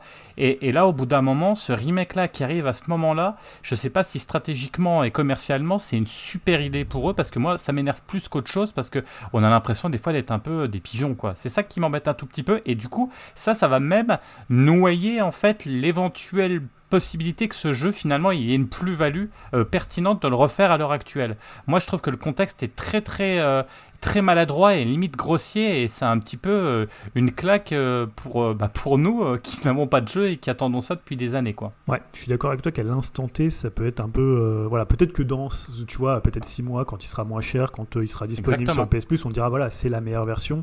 Et finalement, euh, on, on la prendra comme référence, comme aujourd'hui, je sais pas, le remake de Resident Evil, il, il fait un peu référence, quoi. Euh, je sais pas si Greg, tu voulais dire quelque chose? Ouais, en fait, ce qui m'étonne, c'est que c'est. Je pense que ce qui est étonnant, c'est que c'est tôt par rapport à la sortie du jeu initial et que euh, c'est un jeu en plus qui est pas passé inaperçu à l'époque. En fait, c'était déjà un monument du jeu vidéo à l'époque. Il s'est plutôt bien vendu à l'époque. Enfin, c'est pas. Tu vois, je sais plus. Alors, je sais jamais. C'est From Software là qui avait fait un premier euh, jeu qui était. euh, Demon's Soul dire qui avait Ouais. été euh, ouais voilà c'est ça qui avait été moins euh, bah, moins joué Mm. peut-être avant que le truc devienne un peu plus hype un peu plus grand public ouais. un peu plus apprécié par les joueurs eux il y a eu un remake et peut-être que là ça se comprenait parce qu'il y avait un peu aussi une volonté de dire ce jeu là voilà les gens sont passés majoritairement à côté on trouve que c'est dommage on veut le représenter aux gens on le ressort on le refait euh, pourquoi pas? Euh, Là, tu vois, ça, j'avais, je pense qu'il y avait eu moins de débats à ce moment-là. Les gens avaient plutôt même apprécié. J'ai eu l'impression quand il y avait eu cette proposition-là. Là, euh, c'est vrai que le jeu, tu te dis, bah, il est, on l'a encore tous en tête. Enfin, je me souviens encore quand on en parlait ensemble dans le podcast limite, quoi. Et c'est pas si vieux que ça pour faire un remake. Et je me souviens encore de Stan qui était passé encore complètement à côté, qui nous avait fait un retour là-dessus. Enfin. Euh, voilà, faire un remake et se dire euh, allez on vous ressort ça et effectivement on vous le fait payer plein prix, ça fait ça fait un peu court et ça fait en plus ouais un peu je, je vois pas l'opportunité effectivement de dire euh, ah bah les gens sont passés à côté, euh, c'est pas tellement vrai quoi, c'est c'est ça qui est un peu compliqué aussi dans la justification du titre. Ouais, et surtout, en plus de l'avoir autant, c'est un jeu qui est amorti, on pourrait dire. Alors évidemment, ils ont re, rebuilt euh, from, the, tu vois, euh, comme ils disent, hein, ils ont re- reconstruit Ouais, ouais. depuis euh, les entrailles de la PS5. Mais bon, ça, c'est plutôt des arguments marketing et, et commerciaux. Mais pour le coup, c'est vrai que c'est un jeu qui est, comme tu dis, qui est déjà complètement rentabilisé à, à plein de niveaux.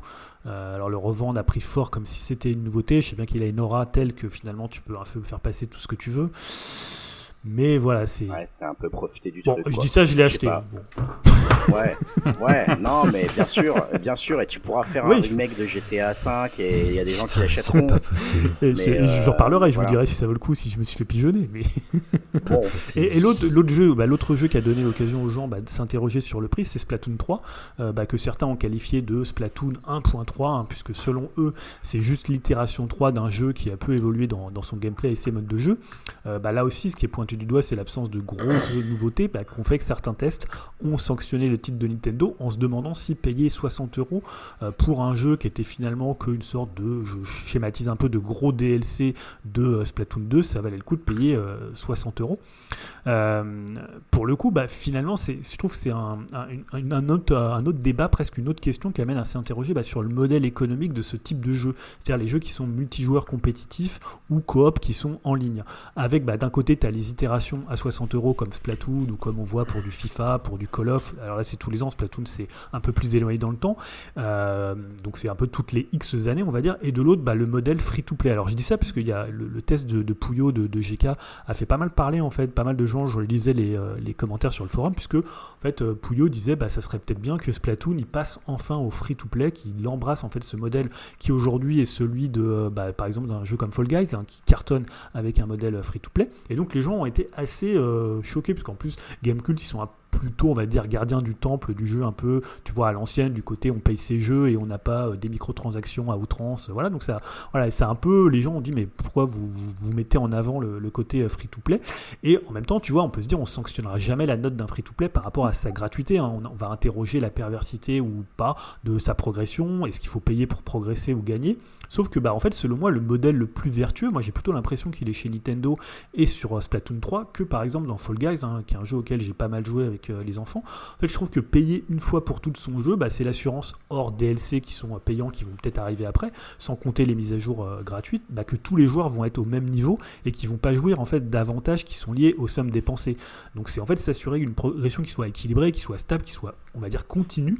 C'est-à-dire que tu débloques tes armes et tes skills en jouant c'est assez gratifiant et c'est plus juste en fait pour tout le monde plutôt que des gens qui arrivent et qui mettent des sommes astronomiques pour, pour, pour killer tout le monde. Ouais Greg tu veux? Ouais, euh, je suis assez d'accord avec toi. Je pense que la question de Pouillot, pour le coup, elle est un petit peu euh, à côté de la plaque dans le sens où je pense pas que Splatoon ait un intérêt à devenir un free-to-play ou alors un pay-to-win euh, si on veut aller jusqu'à là parce que c'est souvent un peu le lien qu'on fait. Hein, on dit free-to-play mais pay-to-win. Je pense que c'est pas du tout le, le, but de Splatoon et le, ce type de jeu pour pour Splatoon de faire ce genre de truc. Et je suis d'accord avec toi. Je pense que c'est important qu'on ait un- une sorte de progression commune tous en bah, juste en jouant au jeu et qu'il n'y ait pas de moyen entre guillemets de- d'outrepasser ça. Maintenant, là où je suis, euh, où je comprends ce qu'il veut dire, c'est que c'est vrai que ce sont des jeux qui ont peu d'évolution à part euh, peut-être une évolution graphique. Et encore, Splatoon 1, il est sorti il y a pas si longtemps que ça. Et entre la Switch et, et la console d'avant, euh, il y avait la Wii U, il y avait pas de, il y a pas une grosse claque technique non plus. Donc c'est vrai que la question, je pense qu'on peut se la poser légitimement en disant, bah effectivement, on n'est pas face à un Splatoon 3, on est face à une. Là, là j'ai joué pas longtemps, mais bon, je retrouve, euh, voilà, on retrouve pas des graphismes qui vont nous claquer aux yeux, on trouve pas des gros changements fondamentaux. voilà, il n'y a pas une révolution dans le donc je pense que la question, on peut se la poser comme ça. Euh, maintenant, ce que je trouve légitime, moi, comme modèle, personnellement, euh, avec euh, Nintendo, c'est plus le modèle du DLC à la Mario Kart ou à la Smash Bros, où tu as un jeu multi multi-compétitif, euh, enfin compétitif en ligne, euh, où effectivement tout le monde joue pour avoir la même chose, mais euh, on peut aussi ajouter des personnages ou ajouter des circuits si on décide de payer plus. Là, peut-être qu'on ajoutera des armes, mais qui n'auront pas de boost de puissance ou etc. Peut-être qu'on ajoutera des, comment dire, des terrains, mais dont les gens pourront profiter, euh, même s'ils n'ont pas payé euh, le DLC, parce que s'ils jouent en ligne, ils auront le droit d'y accéder, un peu Comme sur. Mario Kart. Voilà, exactement.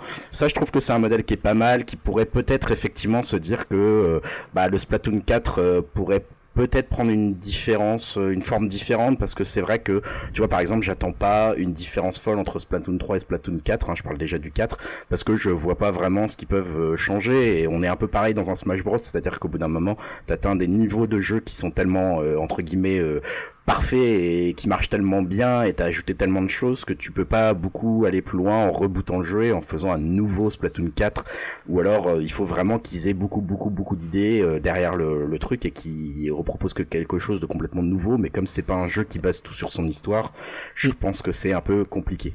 Et du coup, c'est plus un Splatoon parce que tu retrouves plus le- le- l'essence même du jeu, donc euh, et ça serait une nouvelle franchise. C'est ça qui est compliqué, quoi. C'est un peu, ouais, c'est la méthode d'un Street Fighter, tu vois, un jeu de combat où finalement tu regardes entre le, le alors pas le 3, mais le 4 et le 5 et ce qui va sortir, les différences sont quand même assez minimes parce qu'en plus les gens veulent retrouver l'essence même de l'ini- de, de l'original, quoi. Sinon ils sont pas contents, tout en, évoluant. Ça, ça doit être compliqué, hein. C'est après c'est des Ouais. démarches à la Mario Kart, etc. où finalement tu changes rien par rapport au début, si ce n'est que les graphismes. Et comme on arrive à des niveaux graphiques à l'heure actuelle qui sont quand même assez intéressants, euh, bah, ça bouge plus trop non plus à ce niveau-là où il faudrait vraiment une Switch hyper puissante Non, qui faut- de proposer ouais. encore un, un- un nouveau, euh, un nouveau truc, mais le reste, ça peut pas bouger. Et est-ce que les gens veulent que ça bouge finalement?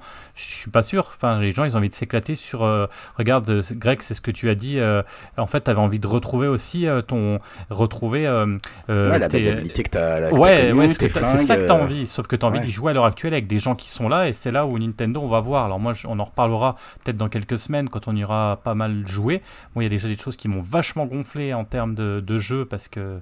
c'est pas le débat hein, sur Splatoon tout de suite, mais c'est vrai que là, il y a déjà. Moi, je me. Sur euh, des fois, j'ai enchaîné 10 parties où en fait, les, bah, les gens, ils se déconnectent parce que je pense que c'est des gens qui voient qu'ils perdent, donc ils se déconnectent. Et du coup, tu gagnes rien, toi. Ça, c'est plutôt ça où il faudrait voir. Faut que ça fonctionne bien et c'est là où il pourra améliorer. euh, c'est vraiment le confort de jeu euh, qui a encore euh, des fois un petit peu limite et tu te dis c'est pas possible quoi. Il devrait faire attention à ça et réfléchir avant. Là, le travail du confort de jeu, c'est là où être génial, où on se perde pas, où ça aille très très vite, etc. Là, des fois, je, dans le hall de, de, de, de Splatoon 3, des fois, je perds un tout petit peu patience là d'avoir joué quand même déjà un paquet d'heures, par exemple. Mais, mais tu vois, moi, je, je me dis que c'est un modèle économique qui est assez vertueux dans le sens où là, tu payes euh, 45 ou 60 euros pour deux ans de mise à jour gratuite et on sait très bien que ça va évoluer. Oui. Alors en plus, faut pas non plus être, euh, tu vois, faut, faut aussi considérer que c'est une industrie et que de faire un DLC de Splatoon 2, ça n'a pas le même impact que d'annoncer un Splatoon 3. Euh, D'autant que là, on voit, hein, les ventes au Japon sont, euh, sont, sont vraiment faramineuses sur euh, Splatoon 3. Ça cartonne dans des proportions, genre ça va peut-être être le jeu le plus vendu en un week-end de, l'histoire du Japon. Alors il faudra revoir les chiffres parce que ça compte le démat, ça, voilà, il y a pas mal d'éléments assez différents. Mais je pense que tu payes aussi pour que tout le monde se retrouve à un instant T sur le même jeu et qu'après tu deux ans de mise à jour. Et moi, je vois par exemple, j'ai beaucoup joué à Fall Guys et à un moment, je suis frustré parce que finalement, on l'a pris gratuitement, mais après, j'ai rien payé. Et par exemple, tu gagnes presque rien. Alors, en termes, c'est du cosmétique, mais dans Fall Le cosmétique, c'est la carotte en fait. Donc, c'est vraiment ce qui te fait euh, que tu as envie de faire du top 1, que tu as envie de gagner parce que tu sais que tu vas pouvoir avoir un costume sympa. Sauf qu'aujourd'hui, bah, les meilleurs costumes, ils sont payants. Et euh, bah voilà, tu es un peu frustré. Alors qu'au moins, dans Splatoon, bah, je me dis tous les trucs sur lesquels je peux progresser, euh, ça sera que des trucs que je débloquerai en jeu. Donc, moi, c'est un modèle que je trouve quand même beaucoup plus, beaucoup plus juste en fait. Et, je pense qu'au final, tu payes beaucoup plus quand tu es investi à fond sur un jeu free-to-play que finalement d'avoir payé 60 euros pour un jeu que tu as acheté qui te fait deux ans. quoi. Voilà. Bon, bah écoute, merci pour ce petit débat sur euh, le prix qui est, on le voit compliqué, hein, compliqué pour certains jeux, notamment modèles de jeux à la Splatoon et chez Nintendo où on sait pas nous-mêmes, euh, on n'a pas vraiment d'idée de comment ils pourraient faire pour qu'on soit satisfait en tant que consommateur, même si on se plaint pas vraiment. On sent qu'il y a un truc qui est compliqué à trouver. On va continuer sur les sur les jeux vidéo avec Yao qui nous parle d'un remake d'un des jeux dont il a le secret. Euh, Yao, de quoi s'agit-il? Ah, ah, pardon, je me réveille. Oui. Bah disons qu'on dit tout de suite qu'on te fait chier, ça fait plaisir, hein, Yao, voilà. Bienvenue dans le podcast avec Yao, il se fait chier Non, pendant non, qu'on non, parle. non, à chaque fois, messieurs avant, ils disent Ouais, dépêche-toi, bouge-toi le cul, putain, on va pas faire long et tout. On est pas loin là. Ah ouais, mais je me laisse emporter par la Julien, passion. il peut parler pendant une heure. C'est la mais bon. passion qui nous Ce anime, qu'est-ce que tu podcast veux à chouchou, de toute façon, entre Julien et Jérémy. Là. J'y joue là.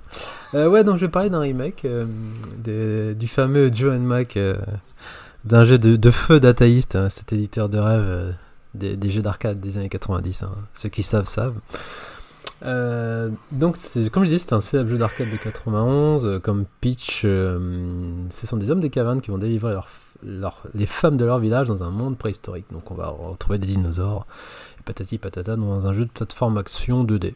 Donc, qui était sympathique à jouer et qui se termine assez vite, mais qui était très sympa à faire. Après, il y a eu des suites, ça a été adapté sur plusieurs consoles, notamment sur euh, Super Nintendo, Mega Drive, etc., etc. Et donc là, je parle d'un remake qui avait été effectué par Microids et Aïe. la team euh, Philippe Dessoli. Et Dessoli, c'est le créateur de Mister Nuts, entre autres. Et moi, un jeu que j'avais pas du tout aimé, et- enfin, qui a une grosse hype euh, en termes de rétro. Moi, j'aime pas du tout le design. Et, et aussi qui a fait avant Toki et Astérix. Euh, voilà, donc Astérix, euh, je trouve que le style graphique se va très bien, vu que c'est du franco-belge, et puis voilà, c'est Uderzo, il reprend très bien la patte, mais à partir du moment où, où il s'en brèche, bref, il, il se met dans, il va faire du remake japonais, je trouve que son style graphique est pas du tout adapté. Euh, notamment Toki, euh, j'adorais le style graphique à l'époque, et quand j'ai fait le remake, euh, on parlait de DA foireuse avec Bayonetta, et euh, alors là, putain, c'était chaud, chaud pour moi. Je trouvais ça vraiment dégueulasse. Mais après, c'est à titre personnel, je suis vraiment pas fan du design, et je trouvais que ça faisait très très flash. Et là, c'est encore le même sentiment que j'ai quand j'ai vu la- le, le teaser qui est très court, hein, il dure 44 secondes, mais de ce que j'ai vu, ça fait très flash. Euh, c'est pas l'animation des années 2000 avec peu, d'étapes d'anime, ça- c'est très saccadé. et, euh, en comparaison, on- un gars comme Ben et les, et Dragon Strap et euh, Street of Rage 4, c'est vraiment un, monde d'écart. quoi. Bon, après, c'est c'est graphique, on aime ou on n'aime pas, mais moi je, pense que c'est plus adapté ce style graphique que celui de Soli. Je trouve que c'est un peu trop, euh, entre guillemets, enfin, vieille école, un peu trop, euh, ouais, trop peut-être trop européen et c'est pas adapté euh, pour ça. Euh, et donc voilà, donc euh, après c'est que une, présomption, c'est que c'est que un, un avis sur, un trailer, mais de ce que j'ai vu, ça me donne pas du tout envie. Je me dis mais pourquoi avoir fait ce remake et pourquoi les Japonais ont adoubé ce style graphique Je sais pas si je, vous invite à aller voir le style graphique de Johan Max, c'est vraiment typé euh, design des années 90 japonais, rondouillard et bien kawaii quoi, avec un petit air hein, de pierre à feu, je trouve en référence, mais là euh, je comprends pas du tout ce design. Enfin bref, euh, donc euh, le jeu il est prévu pour novembre 2022, donc je pense que c'est quand même assez def ce qu'on a vu. ça, ça me rassure pas du tout. Ouais, Non, après au moins dans Toki, euh, au moins ça avait respecté le gameplay parce que je sais pas si tu l'avais fait, moi je l'avais quand même fait. Tu, tu retrouvais quand même euh, J'ai pas fait l'original. l'original, euh, il était très très chaud, hein, très très compliqué, mais c'était le, le- le même principe. Ils avaient plutôt réussi, contrairement à un Astérix où là c'était une œuvre originale qui était complètement mais foireuse. Enfin, j'en ai reparlé parce que j'étais tellement dégoûté en m'attendant à un truc Konami et en ayant un truc mais plat comme je ne Ouais. sais quoi. Après, je sais pas si t'as refait les les Joe Mac récemment. Si, si, justement, je l'ai acheté Ouais. récemment. Après, c'est pas des- non plus des Ouais. grands jeux, mais là, je parlais pas tant enfin, le côté gameplay, c'est vraiment l'aspect graphique. Il y, a, ouais, il y, a, il y a un gap, quoi. C'est rien à voir. Ouais, mais après, ce que je veux dire, c'est euh, que moi, je les ai refait il y a très très peu de temps là euh, aussi. Ah, pareil, je les ai refait il y a dans, le Et donc, je trouve euh, que ça a quand même, en termes de.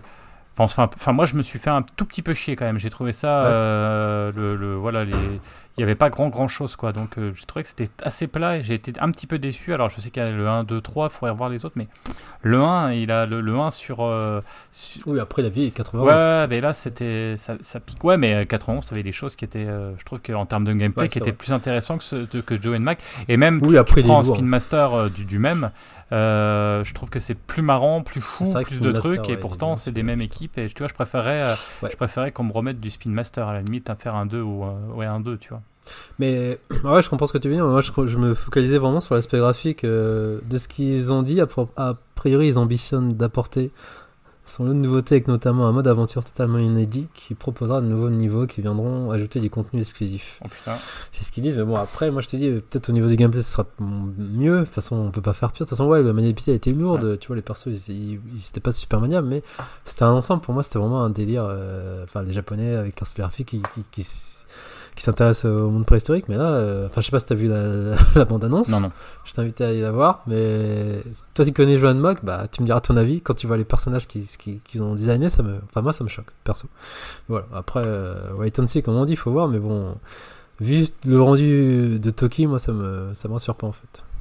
Bon voilà, c'était ma petite news sur Joan Voilà, Mac. pas très enthousiaste, on a bien compris. Allez vous faire un avis en regardant la, la, la bande-annonce, hein. vous, vous, le trailer, vous allez voir tout de suite si vous, euh, vous accrochez ou pas comme Yao. Au côté euh, graphique, euh, on va finir par une news de Jérémy qui n'est pas jeu vidéo, c'est la seule de, ce- de cette fois. Qu'est-ce qui a gardé, euh, qu'est-ce qui a, qu'est-ce que ça a gardé dans ton esprit dans les, dans la semaine qui s'est passée, dans les deux semaines qui sont passées, Jérémy? Eh ben, figure-toi, une annonce qui est en, fait un, un trailer qui est sorti hier, hein, le 12, euh, c'est hier ou aujourd'hui? Oh, j'ai même un doute, tiens. En tout cas, c'est, tu vois, c'est le, au, plus, au plus frais, quoi, tu vois. C'est euh, en fait euh, le, prochain film de Spielberg euh, qui s'appelle The Fablemans, et donc il y a, le, il y la bande-annonce qui est sortie. Et alors, c'est vrai qu'après le relatif échec de ces derniers films, dont l'excellent remake, on en avait parlé de West Side Story, Spielberg a visiblement besoin d'introspection et il va nous conter l'histoire d'un jeune garçon passionné de cinéma au milieu des tumultes de sa famille. Visiblement un film autobiographique, hein, euh, mais qui en forme de testament. Alors on peut peut-être pas parler de testament parce que déjà le monsieur n'a que 75 ans et puis qu'il a encore envie de faire de films, mais surtout ça va lui permettre de revenir sur euh, des traumatismes du passé, dont les brimades antisémites et aussi les secrets familiaux. Euh, mais c'est surtout ce que j'attends et ce qui risque d'être intéressant euh, parce que c'est son premier film véritablement il va, il va parler de lui et de son amour pour le cinéma. Et quand on voit ce qu'il fait dans le cinéma je suis curieux de voir un petit peu euh, bah, d'où d'où vient, d'où vient cette passion et comment ça va être fait. Euh, les parents du garçon sont joués par Michelle Williams et Paul Dano hein. Seth Rogen jouera le tonton euh, là je suis curieux de voir aussi. Il y a même David Lynch euh, qui, va, qui, va, qui va participer en fait au film. Pour la technique, bah, ça va, c'est bon, hein, c'est les fidèles, euh, Kaminski qui a la photographie et Williams à la musique.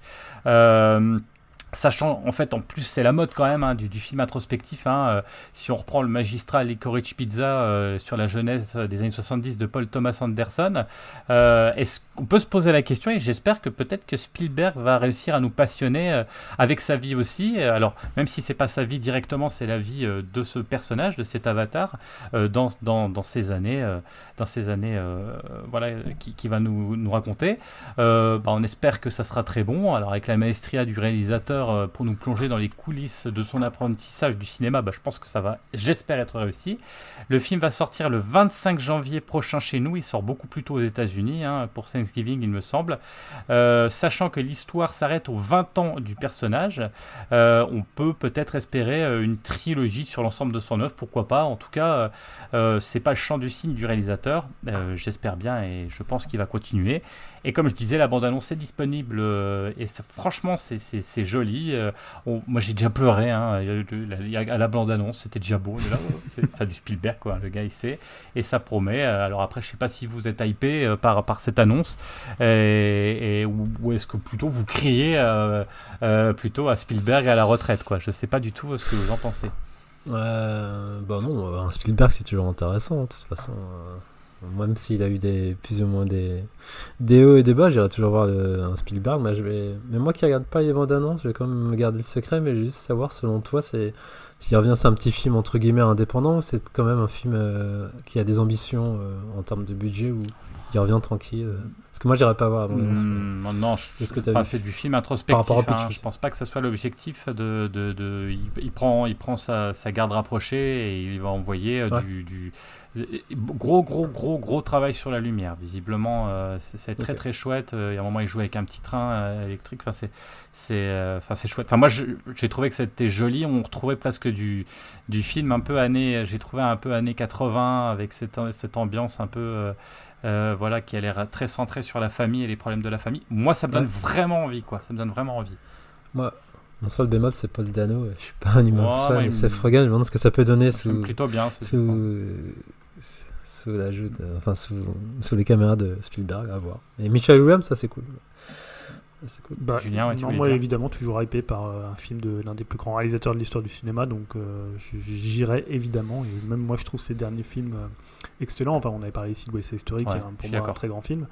Et euh, moi je trouve qu'il a pas raté grand chose dans, Bah, Ready Player One, Ouais, moi aimé, je, enfin, je trouve que c'est un film intéressant. J'ai pas adoré, mais je trouve que comparativement à plein d'autres euh, films qu'on a vus, des films d'action, euh, je trouve que c'est un film plutôt euh, intéressant. Après, c'est, moi je suis moins fan de sa période, tu vois, les trucs genre Amistad. parfois il s'est un peu, un peu planté sur certains films, mais euh, voilà, je trouve qu'il y a quand même des très très grands films dans, dans sa filmo et encore dernièrement. Donc, Ah, il y en a des très très grands. hein. Après, il y en a pour moi des genres de big euh, machin géant. Là, je trouvais que c'était un de ses pires films que j'ai vu perso. pas, ah, c'est pas un grand film, mais. Euh, Ah, moi, j'ai dit Ouais. mon avis. Moi, je trouve que c'était vraiment euh, pas terrible. ouais. Pour qu'il fallait parler d'Indiana Jones 5, qui va être aussi un grand film comme les 4. De E.T. va parler. Ah, Ah, bah- c'est vrai, Indiana- ah, mais c'est pas lui qui le réalise, hein, Indiana Jones 5, vrai, c'est James. Mangold. Ouais, mais il y aura son nom derrière. Il est... Ouais, évidemment. Non, mais moi, c'est pareil, hein, Spielberg, euh, ça attise toujours ma curiosité. Et j'avais entendu parler de ce projet, mais je savais pas qu'il était aussi avancé. Je savais même pas qu'il y avait une bande-annonce de dispo, donc je vais regarder ça.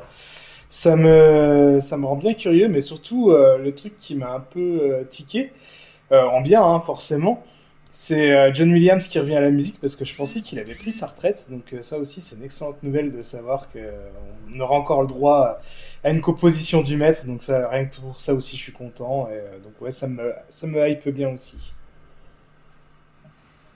Bah écoute, euh, j'ai l'impression que ça va hyper tout le monde, hein, Jérémy, cette news. C'est difficile de pas être hypé quand tu parles globalement de Spielberg si t'aimes pas. euh, Enfin voilà, je pense qu'on est tous des amateurs de cinéma et que que t'aimes ou pas Spielberg, euh, quand t'es amateur de cinéma, tu t'intéresses au minimum euh, quand le professeur prend la parole et qui et qui commence à, à dire un peu comment on fait quoi. Voilà. hein. donc là, je pense qu'en plus quand il va prendre un sujet euh, de sa passion euh, et qui parle de son expertise et de comment elle est comment elle est arrivée là, je, moi je suis très très curieux également de savoir ça. Euh, voilà, donc euh, peut-être futur chef-d'œuvre du cinéma.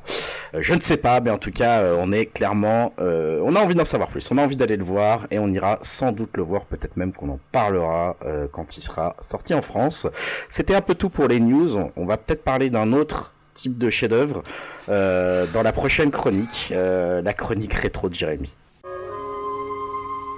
Grover's Bend. Juste un petit point sur la carte de l'univers. Transmutation. Où il y a de curieux touristes. Le troupeau arrive. Bruyants. Dévorants. Ils font de cette petite ville tranquille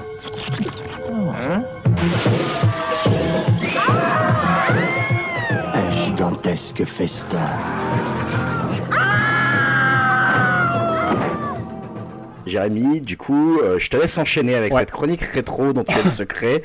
Euh, J'ai envie de dire, tu reviens sur une saga, une saga incroyable, une saga hollywoodienne, une saga euh, aux stars improbables. Ah, je te laisse, je te laisse nous faire un peu tout ça, le, le pitch et nous, et nous en parler. Je, je peux même te dire que c'est une école de cinéma. hein. Il y a l'école Scorsese et puis il y a l'école Critters. hein. C'est deux, c'est- deux, deux, deux, deux ambiances, deux salles, Deux salles, ambiances. Effectivement, parce que là aujourd'hui, on va parler d'une saga, euh, la saga de films Critters. Alors, dans les années 80-90, il y avait des gros succès, hein, souvent est- estampillés Joe Dante, euh, Spielberg, dont on parlait, hein, on parlait du génie de Spielberg. Il y avait également Zemeckis. Et ça nous a valu des films mythiques hein, qui ont bercé notre enfance et que l'on aime re, re, re, re-regarder à certaines périodes de l'année, comme les Goonies, comme les Gremlins, ou encore Retour vers le futur. Puis à côté de ça, il y avait les cousins, hein, les, les à peu près, les, les wish, si on prend un vocabulaire plus moderne. On appelle ça les produits de substitution dans le domaine économique. Vous voyez, c'est quand on on n'a pas les moyens ou pas le choix, on essaye de trouver un truc qui ressemble pour pallier à un manque. Je vais vous donner quelques exemples quand même pour, pour que vous compreniez. Mince, j'ai plus de beurre, bah, je vais utiliser de la margarine. Ou encore, mince, bah, j'ai plus de café, bah, du coup, je prends de la chicorée. C'est ça un petit peu un des produits de substitution. Et ces produits sont souvent moins chers, moins qualitatifs, mais vont permettre de substituer un besoin. Et euh, vous comprenez rapidement qu'on trouve euh, la consistance, la couleur et l'aspect, mais pas forcément son goût ni sa saveur. Et bah, le cinéma, hein, c'est un peu pareil. Quand un filon, bah, il fonctionne, bah, on va l'exploiter jusqu'à, jusqu'à, jusqu'au fond, quoi. E.T. de Spielberg, c'est un carton, et ben mettez-moi un bon film d'extraterrestre gentil qui arrive sur Terre, comme le film Mac et moi, par exemple. On en reparlera, vous inquiétez pas. Vous avez aimé Mad Max et Terminator? Ce sont des succès? Bah super, vous vendez un bon Atomic Cyborg, par exemple, qui fait un super mélange entre les deux. Ou encore, vous avez aimé Alien, parce que c'est un film culte, bien évidemment. Bah nickel, je veux un Métamorphosis, hein, The Alien Factor. hein. Si vous l'avez jamais vu, je vous le conseille. D'ailleurs, c'est assez marrant parce que l'alien, il ressemble à une vieille chaussette. C'est, c'est, faut quand même voir ce film. Je crois que je l'ai en, je l'ai en DVD. Je pourrais le prêter à celui qui en a besoin. Et enfin, bah, bien sûr, hein, si vous n'avez pas Nick Nolte sous la main, bah, vous pouvez encore utiliser Gary Buzet. Là aussi, ça fait pas mal de café. Aujourd'hui, on va donc parler d'une saga qui a eu son petit succès et vendue euh, comme le cousin des Gremlins. Je veux parler des vilaines créatures venues de l'espace, les Critters. Alors, déjà, on va définir qu'est-ce que c'est un Critters. Bah, c'est un mélange entre un hérisson de l'espace qui se met en boule pour se déplacer. Alors, non, Yao, ce n'est pas Sonic. L'animal est très poilu avec plein de rangées de dents pointues qui peut lancer ses pics pour attaquer les gens un peu comme un porc épic. Et surtout, c'est un animal qui est assez, on va dire, je cherchais le terme, mais on va dire nihiliste. Enfin, enfin, ça dépend, hein, c'est au gré des films, euh, leurs attitudes peuvent un peu changer, mais en résumé, ils détruisent tout sur leur passage sans véritable raison apparente, si ce n'est un appétit vorace et insatiable. Ils ont comme coup spécial la possibilité de former une grosse bouboule pleine de dents lorsqu'ils se réunissent dans une sorte d'effet boule de neige géante afin d'attaquer des villes entières en roulant sur les gens ou bâtiments qu'ils croisent. On retrouve cette grosse boule particulièrement dans la scène la plus mythique de la saga à la fin du deuxième épisode. Je reviendrai un petit peu dessus plus tard. Donc le premier Critters sera en 86, réalisé par Stephen Erek. Pour un budget environ de 2 millions de dollars, il narre l'arrivée d'une horde de Critters qui vient de s'échapper de leur géole intersidérale dans l'Amérique profonde, à Grover's Bend, un petit bled tranquille juste à côté d'une ferme. Ils sont suivis de près par des chasseurs de primes sans visage qui sont polymorphes, euh, donc qui peuvent prendre l'apparence de qui ils veulent, qui s'appellent Hug et Lee. La famille dont le fils rouquin héroïque Brad, aidé de Charlie McFadden, vont tout faire pour sauver le visage paisible. Euh, voilà, paisible, pour essayer d'éradiquer ces espèces de bestioles. Particularité du film, vous y trouverez le premier rôle de Billy Zahn, méchant, entre autres dans le film Titanic. Faut pas oublier, vous allez voir que dans les Critters, c'est encore l'école du cinéma américain. Il y a pas mal de bons acteurs qui sont passés par des Critters. Vous avez compris que le scénario en reprend E.T., sauf que là, les aliens, bah, ils sont méchants et on se retrouve face à une honnête série B comico-horrifique, plus d'ailleurs portée sur l'horreur et la peur, euh, euh, et la peur hein, dans ce premier opus. D'innombrables euh, clins d'œil du cinéma popcorn de l'époque sont évidemment présents pour surfer sur la vague. Euh, un des personnages a un t-shirt avec un logo de Ghostbuster, il y a une figurine d'E.T., il y a des références à Terminator. Bref, on se fait brosser dans le, dans le sens du poil, hein, si tant, si on aime en fait les films des années 80. Ce n'est pas le meilleur de la série, mais surtout ce n'est pas le plus mauvais. Avec un budget tenu, le réalisateur sort quand même un film d'horreur honorable qui ne fait pas tâche au milieu des séries B de l'époque. Le design des petites bêtes sont tout de même très attachantes. Après, euh, et fort de son succès, qui a rapporté quand même 7 fois la mise des 2 millions de dollars investis, il va y avoir une suite qui va être proposée en 88. La suite est mise en chantier par Mike Garris, hein, qui est le réalisateur de La Nuit déchirée, du Fléau, de Psychos 4. Vous voyez, hein, c'est pas, c'est pas Joel Clodo. hein.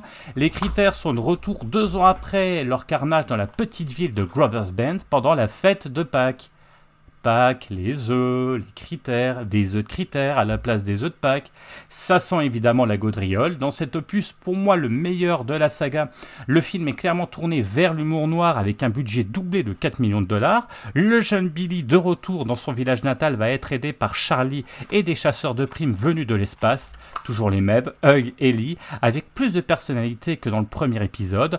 Humour gravreux avec le polymorphe qui prend la forme d'une plantureuse chasseuse de primes. hein. Blague potache aussi d'une scène avec un homme habillé en lapin qui se fait attaquer par les œufs des Critters.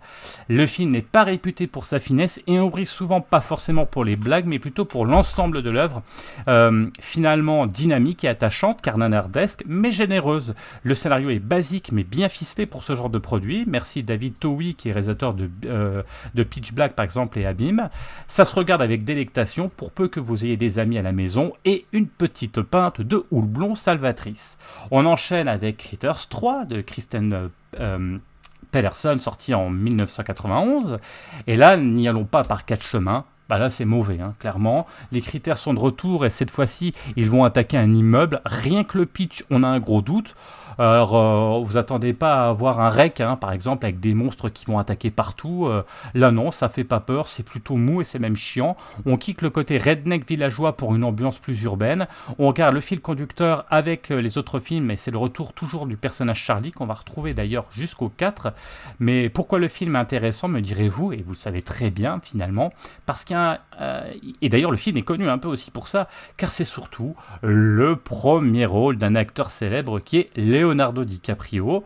Euh, le film est donc un espèce de huis clos sans saveur, car euh, on a enlevé l'humour qui faisait le charme de la saga, avec les locataires de l'immeuble qui tentent de survivre face aux attaques euh, des bouboules, hein, pleines dedans. Et comme le côté sérieux prédomine, malgré quelques flatulences et blagues pourries les monstres, eh ben on se retrouve devant un nanar, mais en plus chiant. On enchaîne avec Critters 4, un film de 92 euh, Rupert Harvey, qui est sorti directement en vidéo. Ça commence mal déjà. Charlie est envoyé dans l'espace avec les derniers Critters en hibernation. Merci Alien. Malheureusement, les bébêtes vont se réveiller. On change de lieu, fini la campagne, fini la ville, place à l'espace. Le film se passe d'ailleurs intégralement dans l'espace. Et le gros problème du film, bah, c'est son ambition versus les moyens. le film fait vraiment dans l'économie.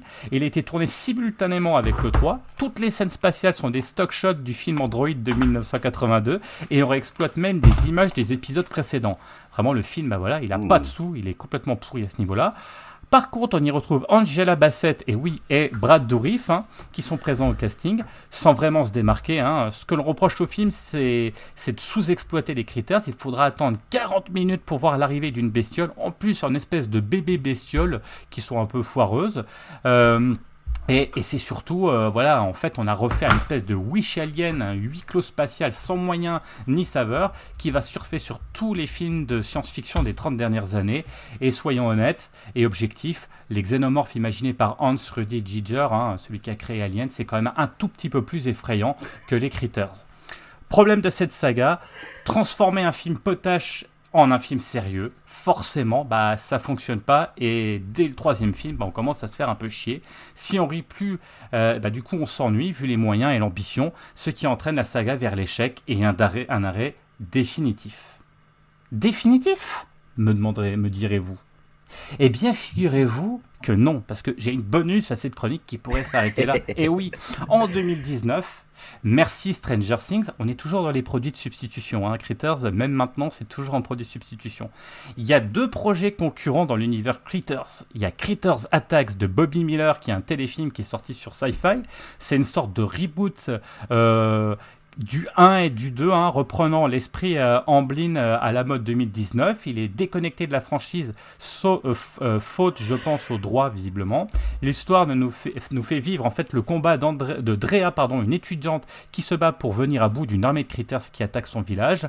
Le problème du film réside une nouvelle fois dans cette volonté de surfer sur une mode ou substituer une œuvre existante. Ici, bah, c'est du Stranger Things tout craché.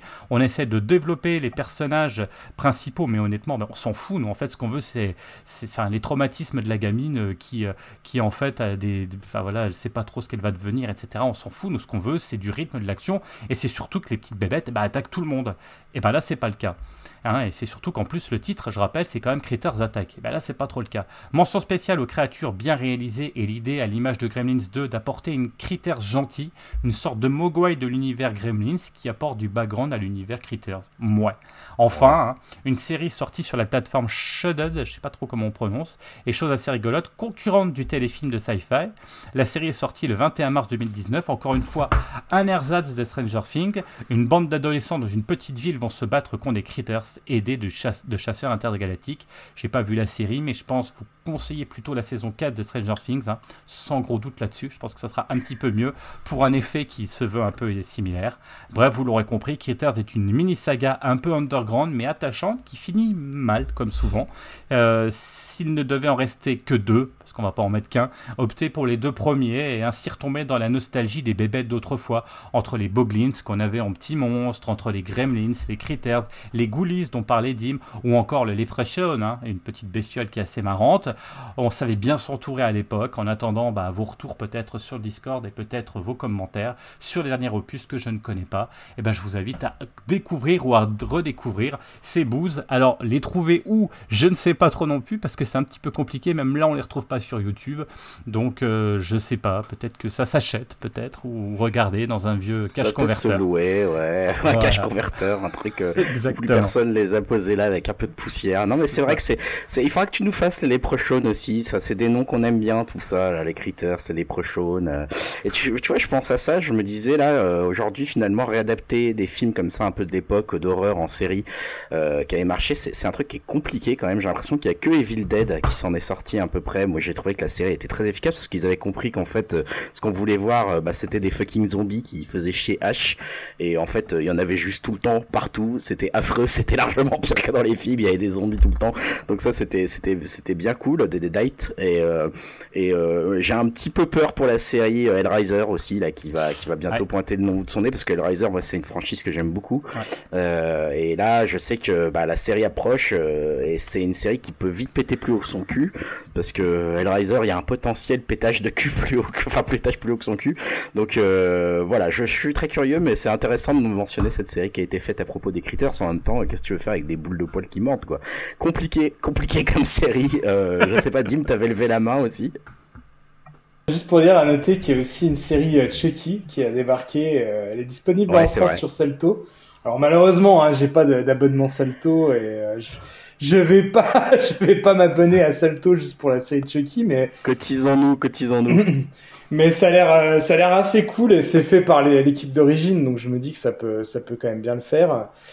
Et par contre, sur Amazon Prime, il y a le remake de, de Leprechaun que j'ai regardé et qui est d'une nullité mais abyssale. Euh, C'est un film WWE avec euh, bah, la personne de petite taille, le Hans Wagel, hein, qui faisait du catch et Ah ouais, qui est le qui en, en Leprechaun, mais franchement, c'est d'un ridicule incroyable. Autant regarder, euh, le- revoir le premier, euh, le tout premier Ah, Leprechaun. C'était déjà pas, c'était Ah, déjà pas des grands avec films. hein. euh, hein. Jennifer euh, Jennifer Aniston, ouais. Anistotopoulos ou je sais plus, elle avait pas encore changé son nom, elle avait pas encore refait son nez. Et je crois qu'elle a essayé de, de faire cacher ce film-là, mais bon, en vain, hein, c'est tellement un film culte. Non, que, c'est trop bien. et ouais, et pourtant c'est pas, je sais pas si l'écriture honnêtement c'est pas mieux que les Prochaunes quand même en termes de film quoi. En vrai, parce que c'est quand même pas exceptionnel hein, les Prochaunes. Hein, J'en ai vraiment Ah, pas. le souvenirs, in the Wood, euh, quand il est avec les gangsters, c'est quand même monstrueux. Ah ça, celui-là il est drôle. celui-là il est drôle. Ouais, celui-là ils ont compris qu'il fallait arrêter quoi. Il faut faire n'importe quoi maintenant. Enfin voilà, bon bah écoute, merci pour cette chronique rétro. Et comme tu l'as si bien dit, euh, Jérémy, venez nous dire si vous avez une affection particulière pour les, bols, les, les boules de poils mordantes, auquel cas on en parlera avec vos psys respectifs, hein, parce que je pense que ça peut être intéressant de creuser le sujet. On va passer au conseil, mais avant, vous vous en souvenez, je l'ai annoncé en intro, je me suis fait euh, hijacker le podcast, euh, je me suis fait podcaster le podcast euh, par Yao, qui veut, avant les conseils, dire ce qu'on a fait récemment. C'est ça, Yao? J'ai pas trop compris encore le concept de cette nouvelle rubrique, dis-moi tout. Ouais, non, juste avant de faire les minutes, de dire, et vous, cette semaine, vous avez regardé quoi Ah, d'accord. Eh bah toi, t'as regardé quoi cette semaine, Yao? Alors, j'ai une liste Oh, de merde.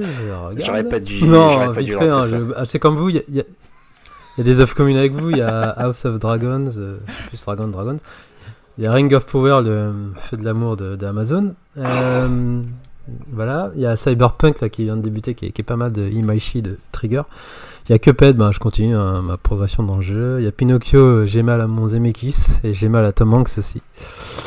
Très très très très très osef et très mauvais comme quoi euh, adapter des animés en live euh, c'est une idée à la con mais bon apparemment ça marche. dit. Euh, je continue What We Do, hein. franchement, je veux vraiment je vous la conseille cette série. euh, What We Do in the vraiment, Shadow. vraiment énorme.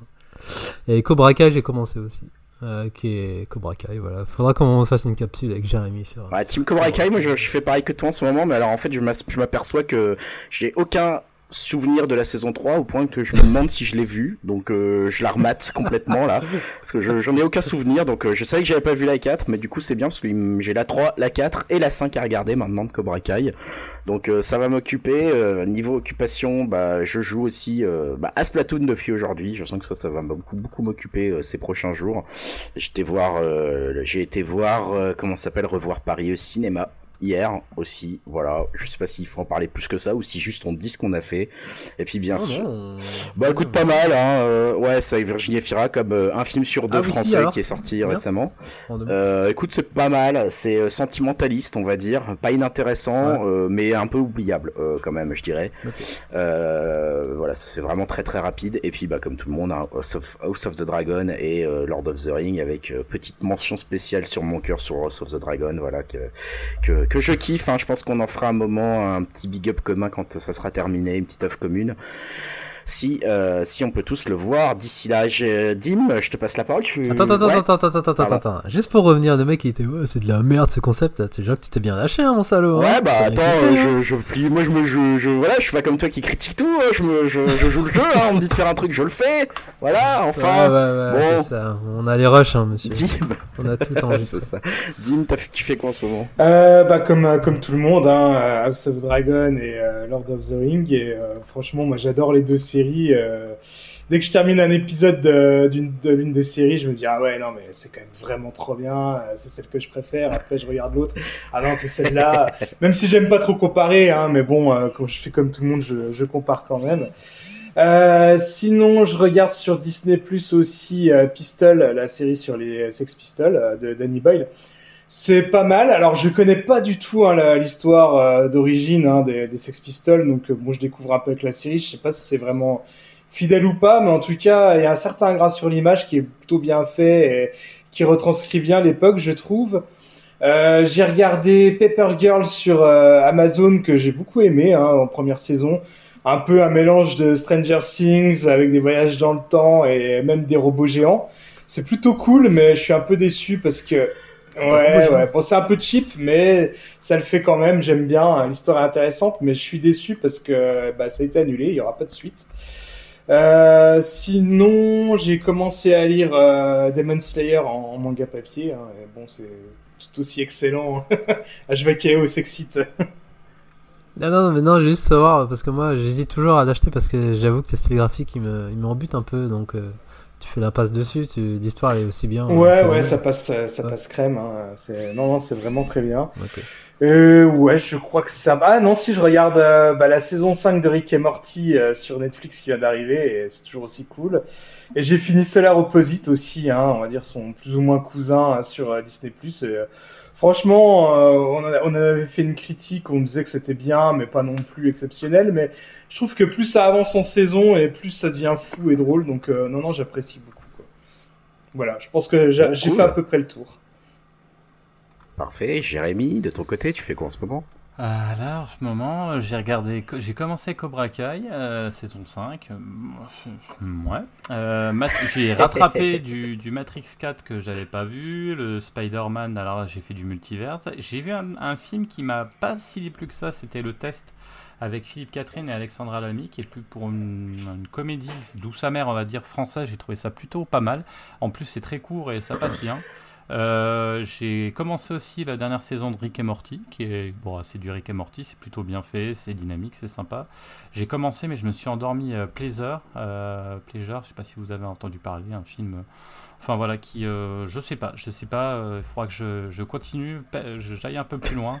Faudra qu'on compte le nombre de fois où tu t'endors devant les trucs. Ah putain, mais ouais, ouais, c'est moi c'est quand même un signe c'est un signe quand même de, Ah ouais, c'est pas terrible. Ouais, ouais, non, après, après voilà, je, le- ça avait l'air pas mal. euh, C'est un espèce de pamphlet contre la pornographie aux États-Unis. euh, là, je sais pas trop l'objectif. On va voir, on va voir. Il faut que je, je, je lui laisse, euh, je lui laisse sa chance. Et bah, Splatoon 3, là, que j'ai commencé depuis vendredi et qui, qui vraiment me plaît. Je connaissais pas du tout la franchise et je trouve ça cool. Et bon, bah, on va finir par Julien, euh, qui doit avoir une activité euh, riche, j'imagine, Julien. Euh, oui, je suis un peu pris, de court sur ce concept. Non, bah évidemment, comme vous, je regarde House of the Dragon et Les Anneaux du Pouvoir. Donc le lundi et le vendredi, c'est un peu les, rendez-vous. Donc je pense qu'on en parlera quand on abordera ces œuvres. Mais bah, voilà, je ne vais pas dire quelle préférence j'ai pour le coup.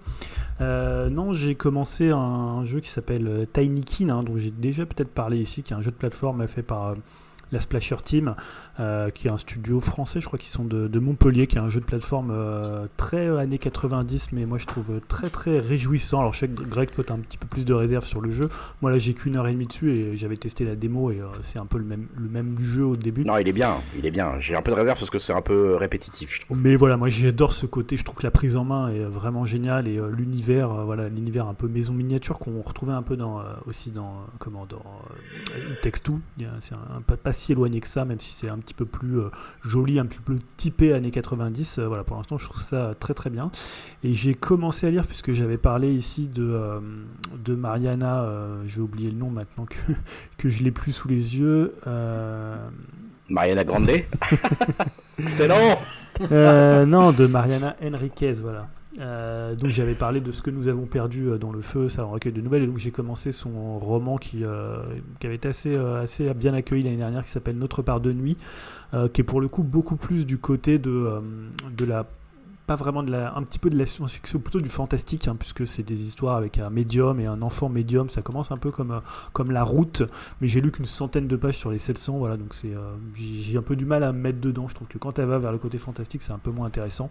Euh, alors que j'avais un autre livre à lire hein, de, Philippe Gianeda qui, m'intéressait beaucoup plus, parce que évidemment c'est un livre avec un tueur d'enfants, donc ça c'est toujours assez cool. En fait, c'est un livre qui retrace, hein, qui retrace, je crois, c'est le, le c'était Lucien Léger, je crois que c'est une vieille affaire. voilà, voilà, mais euh, ça s'appelle Le Printemps des monstres, hein, et qui est un livre dont on a pas mal parlé l'année dernière, mais qui est plutôt entre le roman et, euh, et euh, l'étude, l'étude presque de mœurs, quoi. Voilà, ça j'aurais bien voulu, j'ai peut-être le lire, mais c'est deux gros bouquins, quoi. Voilà, après j'ai dû voir des films, mais voilà, je me souviens plus trop. euh, Oui.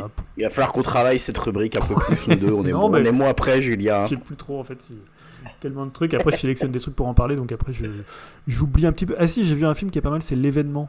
Euh, donc, je sais pas si on en avait parlé ici parce que c'est Audrey Diwan. Donc, on avait parlé à l'époque où euh, où euh, comment elle devait peut-être aller aux Oscars et finalement ça, ça avait été. ça avait été comment le film merde j'ai oublié le nom du film qui a eu le- la Palme d'Or euh, aidez-moi sur la Palme d'Or euh, euh, merde ah ouais, quand même la Palme d'Or euh, qu'on avait vu qu'on a tous vu ici qui était sorti l'été dernier mais j'ai un, trou de mémoire là sur le coup euh, Titan merci Ah, Euh, Titan. Titan. Titan qui était parti aux Oscars. En fait, l'événement, c'est. C'est un film en fait qui est basé sur un bouquin de Annie Arnaud et qui, parle euh, d'une femme, d'une jeune fille qui veut avorter.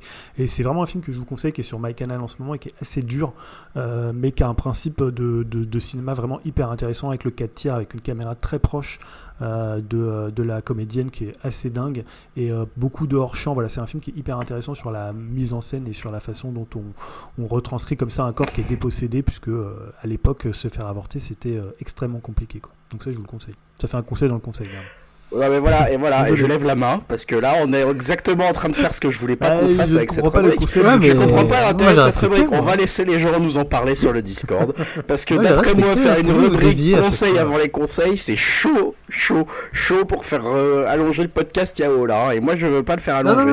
Non, non, vous avez à bosser, toi, toi et Julien. Nous, on dit, on énumère et c'est tout. Ouais, vous, ouais, vous ouais, rentrez Je suis tout pas dans les convaincu détails. du tout. Donc on, pa- on passe au conseil en 3 minutes s'il vous plaît parce qu'on a débordé à cause de On vos va dire ça. Julien. Euh, donc Dim, tu commences avec euh, un film français. Alors là, tout le monde est étonné, tout le monde est tombé de sa chaise en écoutant le podcast. Il y a des gens qui ont eu des accidents Ouais, de ouais, hein, voiture. comme euh, ça. euh, Les miracles, ça arrive.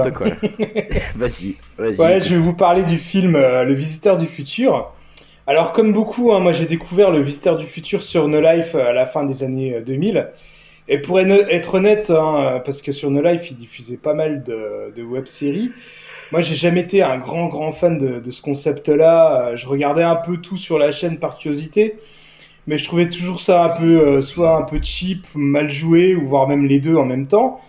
Et euh, à l'époque où le visiteur est sorti, bah, j'ai été vraiment agréablement surpris parce que ça jouait vraiment bien, je trouve, ou tout, ou tout du moins bien mieux que le reste euh, de la production web série. Et oui, c'était c'était quand même assez cheap, mais j'ai toujours trouvé ça vraiment euh, hyper énergique euh, et euh, vraiment on sentait la passion derrière, au point de pas être perturbé bah, justement par ce petit côté fauché. Et je me suis toujours dit que François Descraques, hein, le créateur de la série, allait euh, percer. Et là, bah, c'est la confirmation avec le film qui est euh, en plus bah, super bien distribué en France. hein. Euh, la série bah, parle d'histoire de voyage dans le temps, et là, c'est suffisamment simple et fun pour que tout le monde puisse accrocher, et euh, avec le point de départ de la série qui est assez malin, pour être quasiment infini, c'est à savoir, c'est toujours un mec du futur qui arrive à notre époque pour nous énoncer des catastrophes afin qu'on puisse les éviter. Et euh, bah, je suis pas le seul, à mon avis, à trouver que la série se démarquait du lot, car euh, elle est euh, vite passée bah, du statut euh, d'amateur total, où c'était des potes qui bricolaient des sketchs à l'arrache le week-end avec leur téléphone, à une vraie série produite par France Télévisions, avec des vrais moyens à partir de la saison 3, hein, il me semble. Et ensuite, donc, bah, un film hein, qui vient de sortir.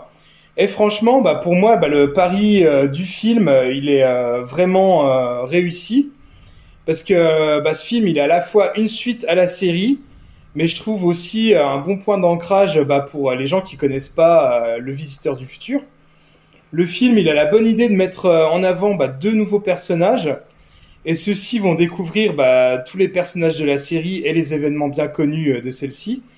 Donc euh, voilà, ce qui fait qu'on n'est jamais perdu et euh, on a plein de rappels à la série qui sont assez bien vus et pas trop lourds, on va dire, pour les gros fans. Je trouve qu'il n'y a pas vraiment de, de redites, c'est assez bien fait.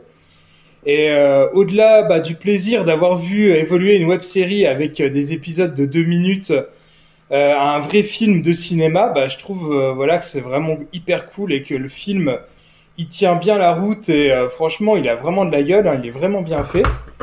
Et euh, le film alterne les scènes dans le présent et dans un futur post-apo. Alors c'est sûr que c'est pas euh, euh, dans le post-apo, c'est sûr que c'est pas Mad Max, Mad Max Fury Road niveau visuel. Mais pour une petite production française de science-fiction, bah, je trouve que ça tient vraiment de l'inédit, c'est vraiment bien fait. Et j'espère que ce film bah, va vraiment bien marcher. hein, J'en doute pas vu les premiers retours au box-office qui ont l'air de vraiment de confirmer ce succès-là. Et moi, moi, quand j'étais dans la salle, c'était quand même plutôt bien blindé. Et euh, le Visiteur du futur, bah, il a quand même une, une assez grosse euh, fanbase. Bah, je- je- J'espère que ça va marcher justement pour que ça puisse ouvrir une brèche euh, de, de films de genre en France. Vraiment, là, voilà, qu'on y va, qu'on y aille vraiment à fond. Et je veux pas faire le cliché du mec qui aime pas trop le cinéma français, mais euh, ça fait vraiment plaisir de voir euh, bah, de la SF euh, fun, décomplexée, qui mélange aussi euh, de l'humour et euh, des scènes d'action assez bien foutues. Et euh, j'aimerais, j'aimerais vraiment, voilà, avoir vraiment plus ce style de film-là en France. Je parlais des nouveaux persos, ils sont interprétés par Arnaud Ducré et Enya Barou, et je trouve qu'ils sont vraiment excellents et s'intègrent bi- bien à l'univers du visiteur.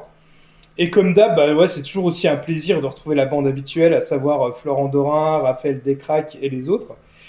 Euh, Il y a aussi une flopée de guests venus de YouTube. hein. On voit bien que c'est quand même un film euh, de mec qui, vient du net. Et je dois avouer que je suis plus sûr qu'il y en a plein que je dois pas connaître. Mais bon, pour vous rassurer, ça fait pas non plus film de youtubeur, mais ça fait vraiment film de cinéma. Donc ça, c'est ça qui est cool aussi. Et en plus, bah, cerise sur les gâteaux, hein, euh, le film a été tourné quasi en, intégralité à Nancy, hein, donc euh, voilà, la plus belle ville de France. Et aussi accessoirement, mais bon, ça on s'en fiche un peu, à Metz, hein, voilà, ça faut quand même le dire. Euh, petite pique pour mes amis messins. Mais ça m'a fait plaisir de reconnaître, euh, voilà, brièvement aussi des paysages connus. Hein. D'ailleurs, juste après le film, j'étais chez un pote et j'ai traversé les décors du film, donc ça m'a fait rire. Euh, mais donc, donc, euh, dans tous les cas, dans tous les cas, bah, j'ai trouvé que c'était vraiment une réussite à tous les points et euh, je peux que vous inciter à aller le voir pour sou- soutenir la science-fiction française. Donc euh, voilà, moi c'est vraiment peut-être mon coup de cœur de la rentrée. euh, donc, Cool. ouais, franchement. Ah bah écoute, bonne nouvelle, tu m'as donné envie, j'avoue, le visiteur du futur, moi je suis un peu comme toi sur nos lives, je regardais d'un œil distrait, parce que ça faisait quand même très amateur à l'époque, et je me disais, oh là là, c'est un peu cheapos quand même. Euh, là c'est vrai, quand j'ai vu la bande-annonce, je me suis dit, oh putain, il y a eu, plus de progrès là qui ont été faits, et du budget, donc si ça, si ça suit derrière, euh, je suis quand même content, euh, rien que pour la science-fiction française, parce qu'on est quand même pas très bon en genre, on va dire en France, c'est souvent assez mal reçu, ou alors il faut toujours que ça soit, on va dire, bah voilà, complexe à la titane, etc. Pourquoi pas autre chose C'est cool. Pourquoi pas autre chose? Ouais, euh, Yao Ah non, je voulais préciser, euh, dans les textos de Dim, il a dit c'est le film de l'année français. Donc euh, vas-y, assume un peu la Ah, c'était euh, espèce de petite. c'était pour un peu troller Julien avec euh, son film euh, je- l'année du 12, la nuit du 12. Comme un vendredi dans la mine, euh, un Allez truc comme la ça. du 12. Très grand film. Mais non, moi j'avais une question. Mais euh, ouais. Donc moi quand j'ai vu la bande annonce, j'avais peur de l'effet un peu After Effects sur grand écran, donc ça va, c'est pas trop des effets cheapos. euh. Bah, comme je disais, c'est c'est pas Mad Max Fury Road, mais euh, de... Oui, non mais ah, tu prends Mad Max mais Fury franchement, Road, non, non, Ah, franchement, ça- reste bien foutu et euh, je trouve qu'il euh, François Descraques, il arrive vraiment à faire beaucoup avec, euh, j'imagine, un budget assez serré. Et euh, je me demande ce qu'il pourrait vraiment faire avec un gros budget, quoi. Je trouve qu'il a vraiment du talent. Bah, même à l'époque où c'était cheap, comme je disais, moi je trouvais que c'était vraiment fauché, mais je trouvais qu'il arrivait déjà à se démarquer par rapport aux autres web-séries. Et tu sens vraiment que le gars, il en veut et, et il est vraiment talentueux, je trouve. Et Arnaud Ducré, ça va, ça passe? C'est ça du Ducré Je- son- honnêtement, je le connaissais, je, pas- je le connaissais pas avant le visiteur, mais là, je trouvais qu'il faisait, il a fait un bon taf. Il, est, il joue bien, quoi. Bon, bah, Yao, écoute, garde la parole puisque t'es es en train de, de, de poser des questions. euh, continue avec ton conseil. Je vois que ça fait chier. Ouais, alors moi je vais enchaîner euh, pour euh, changer un peu. Je vais parler de BD. Je vais parler de Goldorak ou Glendiza en japonais. Euh, sur un coup de tête, je me suis dit j'ai envie- j'avais envie de lire cette BD. Pourtant, euh, malgré le fait que je sois l'un des plus vieux hein, parmi vous, hein, mes chers amis, je suis plus euh, génération Club Do que Récréa 2. Et je veux l'expertise de, de l'expert. euh, Jérémy, c'est bien Récréa 2, hein, Ah, tout à fait, oui. oui c'est même, euh, je me demande si c'est Ouais. même pas avant, tu vois. Kabuka. C'était Kabuka. Non, c'était avant. C'était dans une émission. C'était pas Kabuka. Attends, je sais plus. Enfin, bref, ouais, sans doute. Euh, donc, ouais, je dis, je suis la génération Club Do, donc je suis passé à côté du phénomène, mais j'ai quand même vu la rediffusion, je crois que sur TF1, ou je sais plus sur quelle chaîne, enfin bref. Et je suis pas son plus grand fan, mais euh, même malgré mon amour pour les mechas et kaiju, euh, j'ai jamais adoré, euh, adhéré au, design de Gonagai en, en- globalement, quoi. Surtout des bêtes, et ouais, le Grandizer, j'aime pas son design, je trouve une, une sorte de boîte de conserve, désolé pour, pour, pour les fans, ça va peut-être faire jaser, mais voilà. J'ai jamais été fan. J'ai toujours trouvé la série un peu mielleuse et un peu cucu. Mais j'ai entendu de, bons échos sur la BD, et puis c'est aussi symbolique car ce sont des Français euh, qui rendent euh, un vibrant hommage euh, en imaginant une suite, en plus validée par l'auteur lui-même. Donc rien que pour ça, je me suis dit, ah, je, je je vais m'y attarder. Et puis voilà, j'adore ce genre de concept et ce genre de projet. Donc ça raconte quoi? En gros, c'est la paix étant revenue sur Terre. chacun des protagonistes, que- protagonistes vagues à leurs occupations, euh, terre à terre et qui essaient de se fondre dans la société, euh, faire des boulots de fonctionnaires, enfin ce genre de trucs quoi. Et Duke, ensuite Duke, donc Duke c'est son nom euh, dans, dans la VO, mais c'est euh, Actarius en français. Et sa sœur, c'est Fin... ouais, je crois. euh, eux, ils sont repartis sur leur planète euh, pour X euh, raisons, je vais pas en dire plus. Mais forcément, hein, comme vous l'avez deviné, quelque chose va se passer sur Terre et on va les forcer à reprendre du service malgré eux. Surtout Actarius, vu qu'il a quelques quelques plaies ouvertes par rapport à ce qui s'est passé entre la fin, fin de Goldorak et les événements actuels. Donc alors moi j'ai bien aimé la proposition. Euh, au niveau graphique, euh, ça fait très euh, très BD franco-belge, très réaliste, donc je trouve que ça colle bien avec l'univers des Goldorak. Et je trouve que c'est dans la dans la ligne de l'œuvre originale en fait, ça reprend bien les concepts et et l'ambiance aussi, et je trouve aussi, enfin, moi je trouve ça un peu cucu praline, mais bah, vous pourrez dire votre avis, mais je trouve, ouais, je trouve toujours ça un peu niais, euh, même si c'est pas que manichéen, mais bon, euh, voilà, Euh, ça me faisait plus rigoler qu'autre chose en fait. Et donc les couleurs ouais, sont jolies, la, la narration est bien limpide, c'est un, bel objet comme hommage, et il y a un bon gros dossier aussi sur la fabrication du livre via les auteurs principaux. Euh, à la fin du bouquin, je crois que ça doit faire une trentaine de pages, donc c'est pas mal. Et en parlant des auteurs, donc il y a. Euh, c'est d'Horizon, je crois que c'est le frère de Xavier, si je dis pas de bêtises. Euh, ouais, c'est ça, hein, ouais. Xavier d'Horizon qui est au scénar avec Denis Bajram, et au dessin, donc t'as Denis Bajram, Brice Cossu et Alexis Saintenac. Saintenac. Et à la couleur, c'est Yuan Guillot, Guillot, je sais pas s'il se prononce comme ça. Donc, non, franchement, on sent le grand respect euh, derrière. Et donc euh, après comme je disais n'étant pas fan ça ne m'a pas transcendé mais euh, je reconnais le boulot et la passion qui transparaît. Donc pour petite info technique il est disponible aux éditions Cana. Il coûte euh, 25 euros et donc ça fait 168 pages. Donc c'est un, un gros un gros bébé. Et par contre, là où je suis plus curieux et méfiant à la fois, c'est que dans le même genre, il y a un autre projet qui s'est monté qui va sortir à la fin du mois de septembre. C'est la BD de Saint Seiya. Je crois, que, je crois que ça reprend aussi la suite euh, après Hades, si je dis pas de bêtises. Donc elle débarque aussi en BD. Et euh, le dessinateur, c'est Jérôme Alquier, euh, auteur très connu dans le milieu. voilà. Surtout dans le milieu de Saint Seiya. Et euh, pareil, le bouquin a eu l'aval de Kuru- Kurumada c'est prévu en 5 tomes, mais voilà, donc je suis plus méfiant vu que Senseiya c'est plus vraiment ma série de deux cœurs, donc euh, je vais quand même suivre le projet, mais bon voilà. Donc j'aime bien ce genre de, de, de projet, euh, de dire qu'on a, enfin que ces auteurs ils ont grandi avec ces œuvres et, des années plus tard ils peuvent rendre hommage et voilà, donc c'est à souligner et voilà. Donc je sais pas si quelqu'un l'a vu parmi vous. Ouais, Dim? Ouais, non, mais je l'ai lu. euh, Bah, déjà, pour revenir, là, je suis vachement surpris sur ce que tu disais pour Senseiya. J'étais pas du tout au courant. Va falloir que je me renseigne, mais j'ai un peu peur parce que Kurumada, euh, il valide un peu tout et n'importe quoi hein, sur ses spin-offs de, de Senseiya. Ça fait un peu peur, mais bon, Ah. à voir. euh, Je reste curieux quand même. Mais moi, ouais, contrairement à toi, moi, je suis un gros fan hein, de, de, de Goldorak et donc du coup, euh, c'était un plaisir euh, absolu de, de lire cette BD. Et comme tu disais, en plus, c'est super beau. euh, L'objet, il est magnifique. Enfin, la couverture, avec la couverture, je sais que euh, voilà, je le mets bien en avant sur ma bibliothèque pour voir la couverture euh, de temps en temps.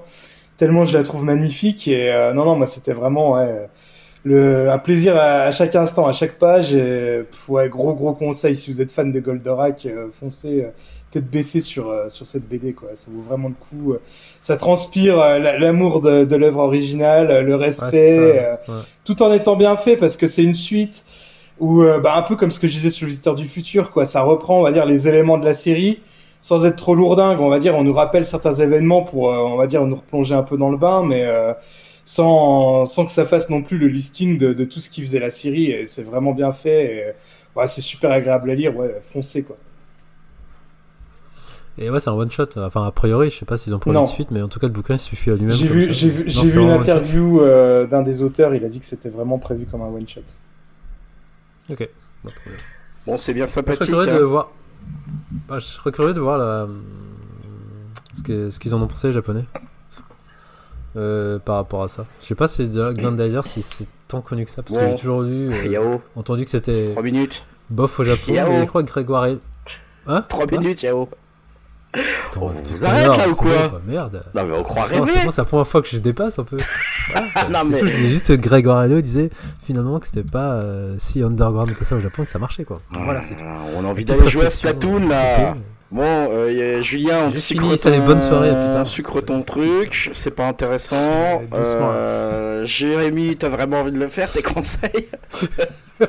Les deux là qui restent, vous avez, vous en pensez quoi? Vous êtes chaud Oui, bon, ouais, 3 euh, minutes. Hein. ou on va jouer à Splatoon? Jérémy, t'as- Julien, t'en- t'entends pas. Ah, désolé. 3 minutes, y a pas de souci, je vais faire en 3 minutes.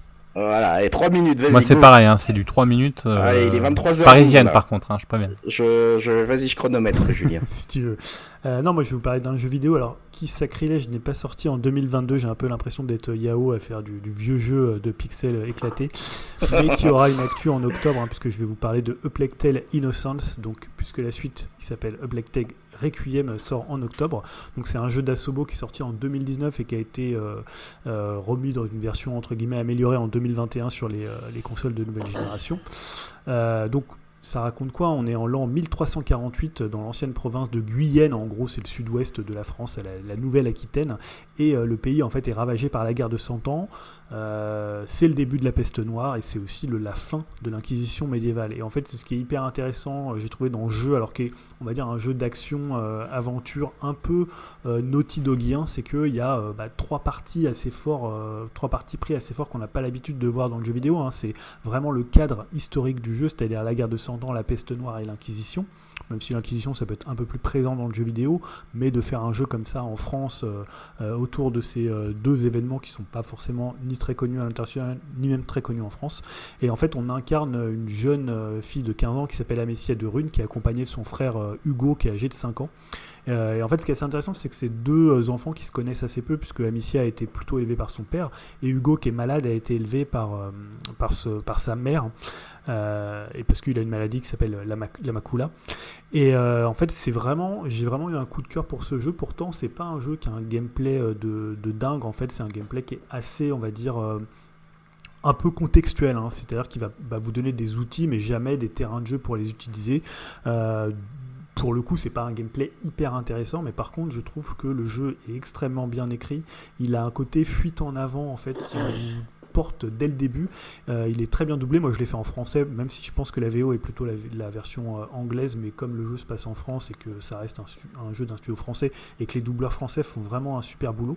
Et euh, honnêtement, c'est un jeu que sur la quinzaine d'heures qui dure, il dure même un petit peu moins si vous fouillez pas partout ou si vous allez un peu plus vite, qui, euh, qui honnêtement, j'ai voilà, j'ai rarement senti ce côté où vous devez fuir en permanence, vous devez euh, vraiment euh, échapper aux gardes. Et euh, j'ai même retrouvé un peu cet esprit qu'il y avait un peu dans le, le, le ICO de Ueda, c'est-à-dire cette association entre deux personnes qui sont comme ça d'apparence des personnes, des personnes assez faibles. Et dans le jeu, il y a plein d'enfants en fait. C'est rare d'ailleurs dans les jeux où il y a autant d'enfants, euh, puisque tu as, je disais, Amicia, tu as Hugo, tu as le petit alchimiste qui s'appelle Lucas, tu as les deux voleurs qui sont aussi assez jeunes.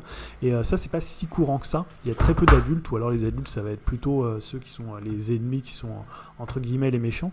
Et voilà, je trouve que dans le côté aventure-action triple A, même si c'est plutôt un double A pour le coup, il s'en sortent vraiment très bien. Et c'est un jeu en plus qui m'a beaucoup touché par le personnage du, petit garçon de Hugo, qui est alors à la fois agaçant comme un petit enfant parce qu'il va être, il va avoir des comme ça des réflexions qui peuvent paraître parfois un peu un peu bêtes, un peu anodines, mais qui est vraiment extrêmement attachant.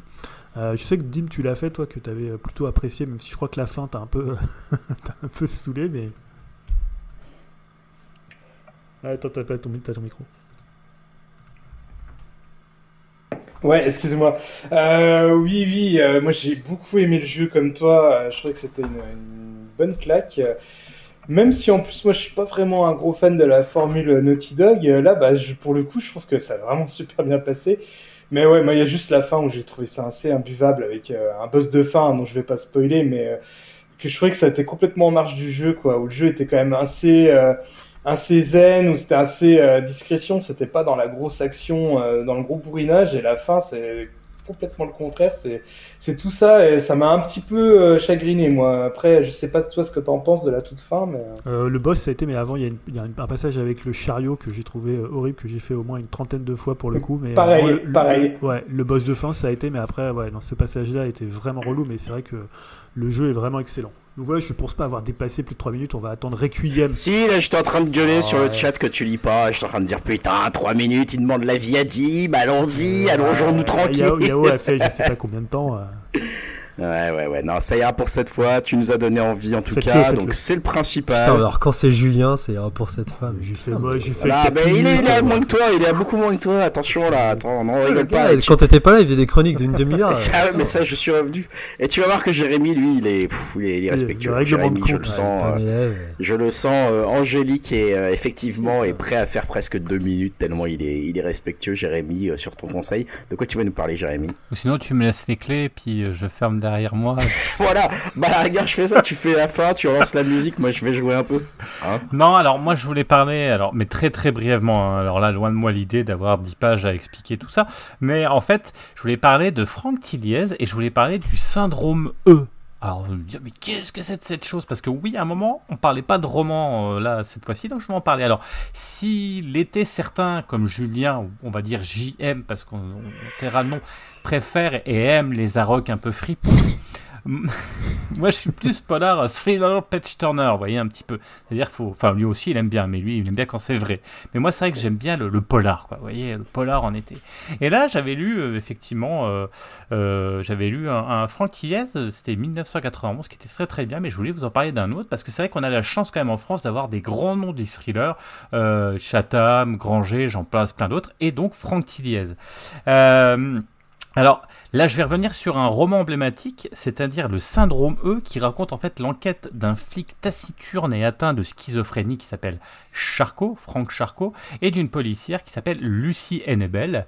Alors, si vous ne connaissez pas l'univers de l'auteur, sachez que normalement les deux héros sont dans des livres différents. euh, euh, en fait, c'est vraiment deux personnages qu'on retrouve un petit peu dans tous ces romans. Il y a beaucoup de romans qui parlent de là. Et là, en 2010, puisque le roman est sorti en 2010, c'est un crossover, une sorte d'Avenger en fait, hein, qui réunit dans un diptyque, euh, en tout cas pour, pour, pour le syndrome E, en fait, nos deux flics. hein. Il y avait la suite qui s'appelle Gadaka, mais j'en parlerai peut-être un autre jour.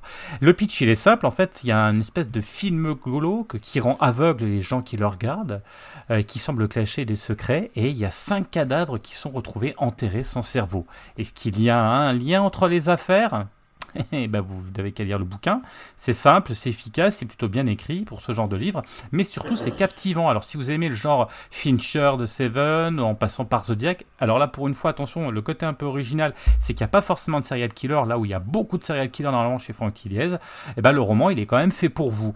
À, vous. Alors vous vous dites euh, quand même, pourquoi il me parle effectivement euh, de ce livre-là, sachant qu'en 2022, hein, au mois de mai, est sorti le dernier roman de Tilliez qui est d'ailleurs plutôt pas mal, c'est qui s'appelle Labyrinthe. Eh ben, je vais vous dire pourquoi.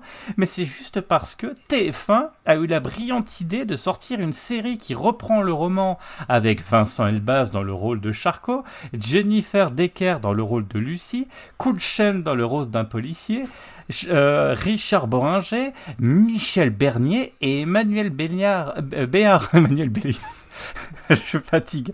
Emmanuel Béat, je sais pas vous, mais je sens plutôt moyen hein, le coup. Hein, voilà. Alors, euh, si vous voulez pas vous faire spoiler ou carrément défoncer hein, le bouquin qui vraiment vaut le coup, eh ben, lisez-le avant qu'il balance cette espèce de purge. Je pense. La série euh, prend d'énormes libertés en plus par rapport au livre. euh, donc, c'est, vous savez, il y a toujours des séries événements de TF1. Et ben, c'est la fameuse série événement du mois de septembre de TF1. Vous voyez ce que je veux dire Donc, lisez ça avant de vous le faire pourrir. Alors, euh, la, la, série a été diffusée sur Salto cet été, la presse était plutôt bonne, mais les retours publics est nettement moins bons, hein, surtout pour ceux qui ont lu le roman. C'est plan-plan, c'est banal, c'est mal joué. Alors, on verra bien, mais je suis déjà assez dubitatif par rapport au casting. Euh, tant, euh, voilà, vous voyez, mais imaginez un Charcot, normalement, c'est un mec qui a 50 ans, qui est taciturne, qui est, cara- qui est un mec charismatique, à moitié cinglé parce qu'il a une grosse, grosse schizophrénie et en même temps, il est buriné, vous voyez. Bah là, c'est Elbaz, alors on verra. Euh, Jennifer Deckers, normalement, elle joue le rôle, effectivement, euh, d'une actrice qui est petite et qui est blonde. Euh, bah, elle, c'est quand même une nana qui est brune, je ne sais pas pourquoi. Euh, elle est censée avoir deux gamines jumelles, euh, mais là, en fait, bah, elle a un fils unique. Ça démarre très très mal, je sais pas ce qu'ils vont faire, ça me fait vraiment peur, parce que même si c'est pas des jumelles, je vois pas comment ils peuvent finir l'histoire, parce qu'il y a tout un truc autour de ça. Bref, ça me fait quand même flipper. Mais bon, euh, je serai là pour regarder, parce qu'à un moment, faut pas déconner. Et je vous dirai si c'est de la bouse ou pas, même si c'est... euh, Je sens le vieux sacrilège tout pourri, euh, pour, pour quand même... C'est dommage, une, un, un bouquin qui est quand même très bien. Trois minutes, ça y est. pas, t'as pas confiance en, en TF1 Bah, Ça, je sais pas, non. Ça, c'est dur. Ça, c'est dur d'entendre ça. Franchement. Les gens qui respectent l'ordre des séries, tout ça, non, franchement, je, je comprends pas que t'aies pas confiance. Non, mais je regarderai quand même. Et puis en plus, avec un casting comme tu l'as annoncé, Cool Chain, moi, ça m'a, ça m'a, ça m'a, ça m'a vendu, quoi. Ça y est, je suis, j'ai envie de voir, tu vois. Genre un flic buriné, tu vois. Genre, j'ai, tout, tout est là pour que ça soit bien, quoi. Hein, n'est-ce pas, Dim? Ouais, je voulais juste rajouter, parce qu'on parlait de TF1, mais là, il y a, il y a un téléfilm pour Julien en ce moment sur TF1, euh, l'histoire de Jonathan Daval. Tu vas regarder? J'ai vu passer ça. Mais euh, je sais pas du tout ce que ça vaut, mais c'est passé là, hier, là, faut que je le mette en replay. ça. Ouais, ouais, bah pareil. Voilà. Écoutez, merci hein, pour, euh, pour, ces, pour ces conseils nombreux euh, et euh, globalement courts. Ça va, ça part va. On va se quitter là-dessus, on va se quitter là-dessus, c'est la fin de ce podcast numéro 133. Bah, venez un peu nous dire hein, sur le Discord, si vous ne faites pas encore partie de Discord, venez nous demander des petites invitations sur euh, quoi Twitter euh, pour, euh, bah, pour savoir un petit peu, pour pouvoir participer aux discussions de haute volée euh, et notamment discussions gastronomiques qui ont lieu sur ce, sur ce Discord. Euh, voilà, on parle de tout, de rien et surtout de, tout. Euh, donc venez, venez, venez nous rejoindre un petit peu. Toujours de la bonne musique aussi dans nos sujets de discussion, comme celle qui va certainement conclure ce numéro 133 qui est choisi par Julien. Julien, qu'est-ce que tu vas nous laisser écouter pour la fin de ce euh, ouais, podcast j'ai dû changer en deux minutes parce qu'en fait, je, je me suis aperçu que je crois que le morceau que j'avais choisi, je l'avais déjà passé la fois d'avant. je crois que Don- Don- On est fatigué John, là. John même, hein. On a passé C'est long, ça la hein. dernière fois. On Ah, a les passé gars, ça voyez, la dernière fois, John Jarmusch et, euh, et Black Sauce. Euh, non, la dernière fois on a non. passé. Euh... Comment ça s'appelle? Oh putain, je sais plus. Les autres cons là. ah, je sais plus. Je suis fatigué. J'ai envie de Non, me- mais- Ils sont trop longs les podcasts, les Ouais, gars. ça ne dure même pas. Il faut vérifier c'était quoi qu'on a passé. Il y a- il y Allez. a un truc, Yao met encore à jour le, le, site. On peut encore voir ce qui a été. Non, mais c'était- tu l'as bah pas passé, celui-là, c'est sur autre chose. Ok, donc je peux passer ce morceau alors, ça va. Ouais, bon, si on l'a déjà passé, si on s'aperçoit qu'on l'a déjà passé, on passera On mettra un autre morceau. Mais euh, non, non, je voulais euh, passer le nouvel album de Danger Mouse et de Black Sauce. Alors Black Sauce, c'est le chanteur de The Roots. Euh, et euh, pour le coup, Danger Mouse, il y a un morceau, il y a un album qui est sorti là, je crois que c'était cet été, euh, qui est vraiment, vraiment excellent, qui s'appelle Cheat Codes. Euh, ah oui, on avait passé Hot Chip, c'est ça, voilà. Merci de me, me préciser exact. Euh, Broken, on avait passé d'ailleurs. Mais voilà, donc euh, Danger Mouse euh, et euh, Black Suit qui a sorti un super album presque classique, à la fois hip-hop et soul. On dirait presque un album du, du Wu-Tang première période. Et le morceau que j'ai choisi, il faut juste que je retrouve le nom. Il s'appelle Because et dessus on retrouve l'excellent Joey Badass. Donc voilà, on va s'écouter ça. Qu'on adore effectivement. Bah, bonne écoute à tous. Merci également de nous avoir écoutés. Euh, Rendez-vous sur podcast.fr ou sur le Discord et euh, on vous dit à dans 15 jours à peu près. Salut à tous. Salut à tous. Salut.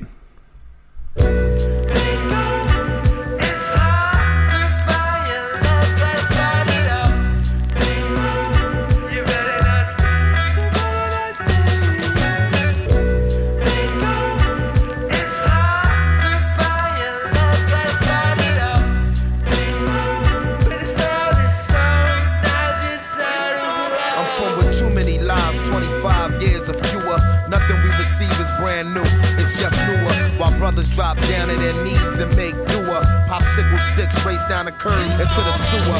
The next American hangman sketched in crayon. Gangland, all the facade that you can spray on. Killing birds with one stone is what we stay on. Wingspan never too wide for you to play on. The ways never cease to amaze or inspire. Illiterate, the signature's been forged in fire. Broken spirit, some assembly required. It confirmed the door of no return at Elmira. Screaming into the ocean for emotional support. We never won awards, we was wards of the court. Putting swords to umbilical cords to cut them short. Translation, vacation is in the last resort.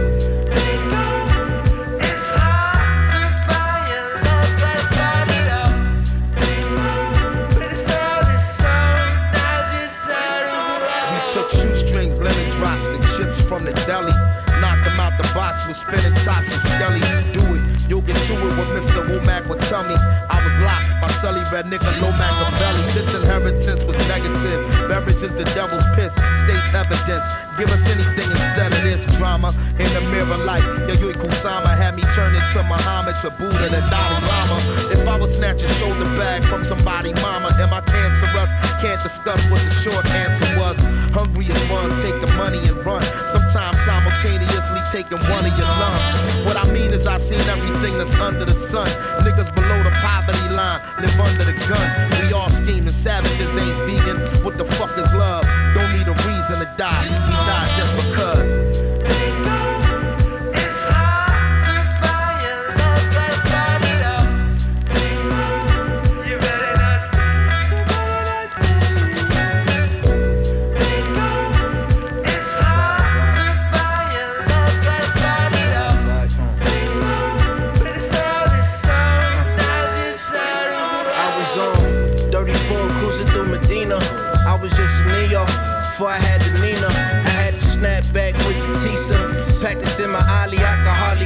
Feet up. Had to hit the staircase just to roll the reefer.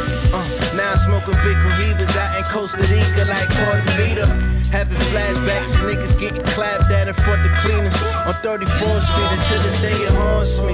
It's why I had to move raunchy. I know killers in Marcy, so please don't taunt me.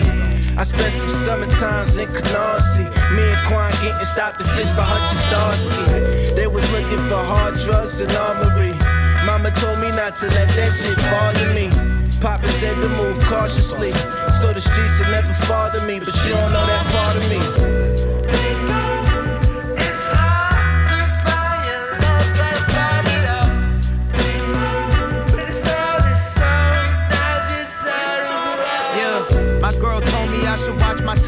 My skin gets red too easy. She don't wanna change her name like Washington. Wonders where I got it from. My parents' marriage was a toxic one. Mm, oh well, I'm about to cop a gun. Hope I got to use it. It'll help blow up the music. I know something slightly off with me. Drama is therapeutic. Ego hates feeling futile. Sometimes I move without scruples, like having Mrs. Perfect with me and still chasing approval from other women. I'm a glutton. I can't run from who I become. Dad's around the corner. Haven't seen him in like three months. We don't speak much. I don't handle balance well. Got a fragile shell. My money split the king and queen up. Then the castle fell. The tension in the air is still crisp. Sometimes I wish this game was over like I'm Lil Flip. Sometimes I'm wishing that my brain came with a kill switch. I don't vacation, dog. I guilt trip. Real shit.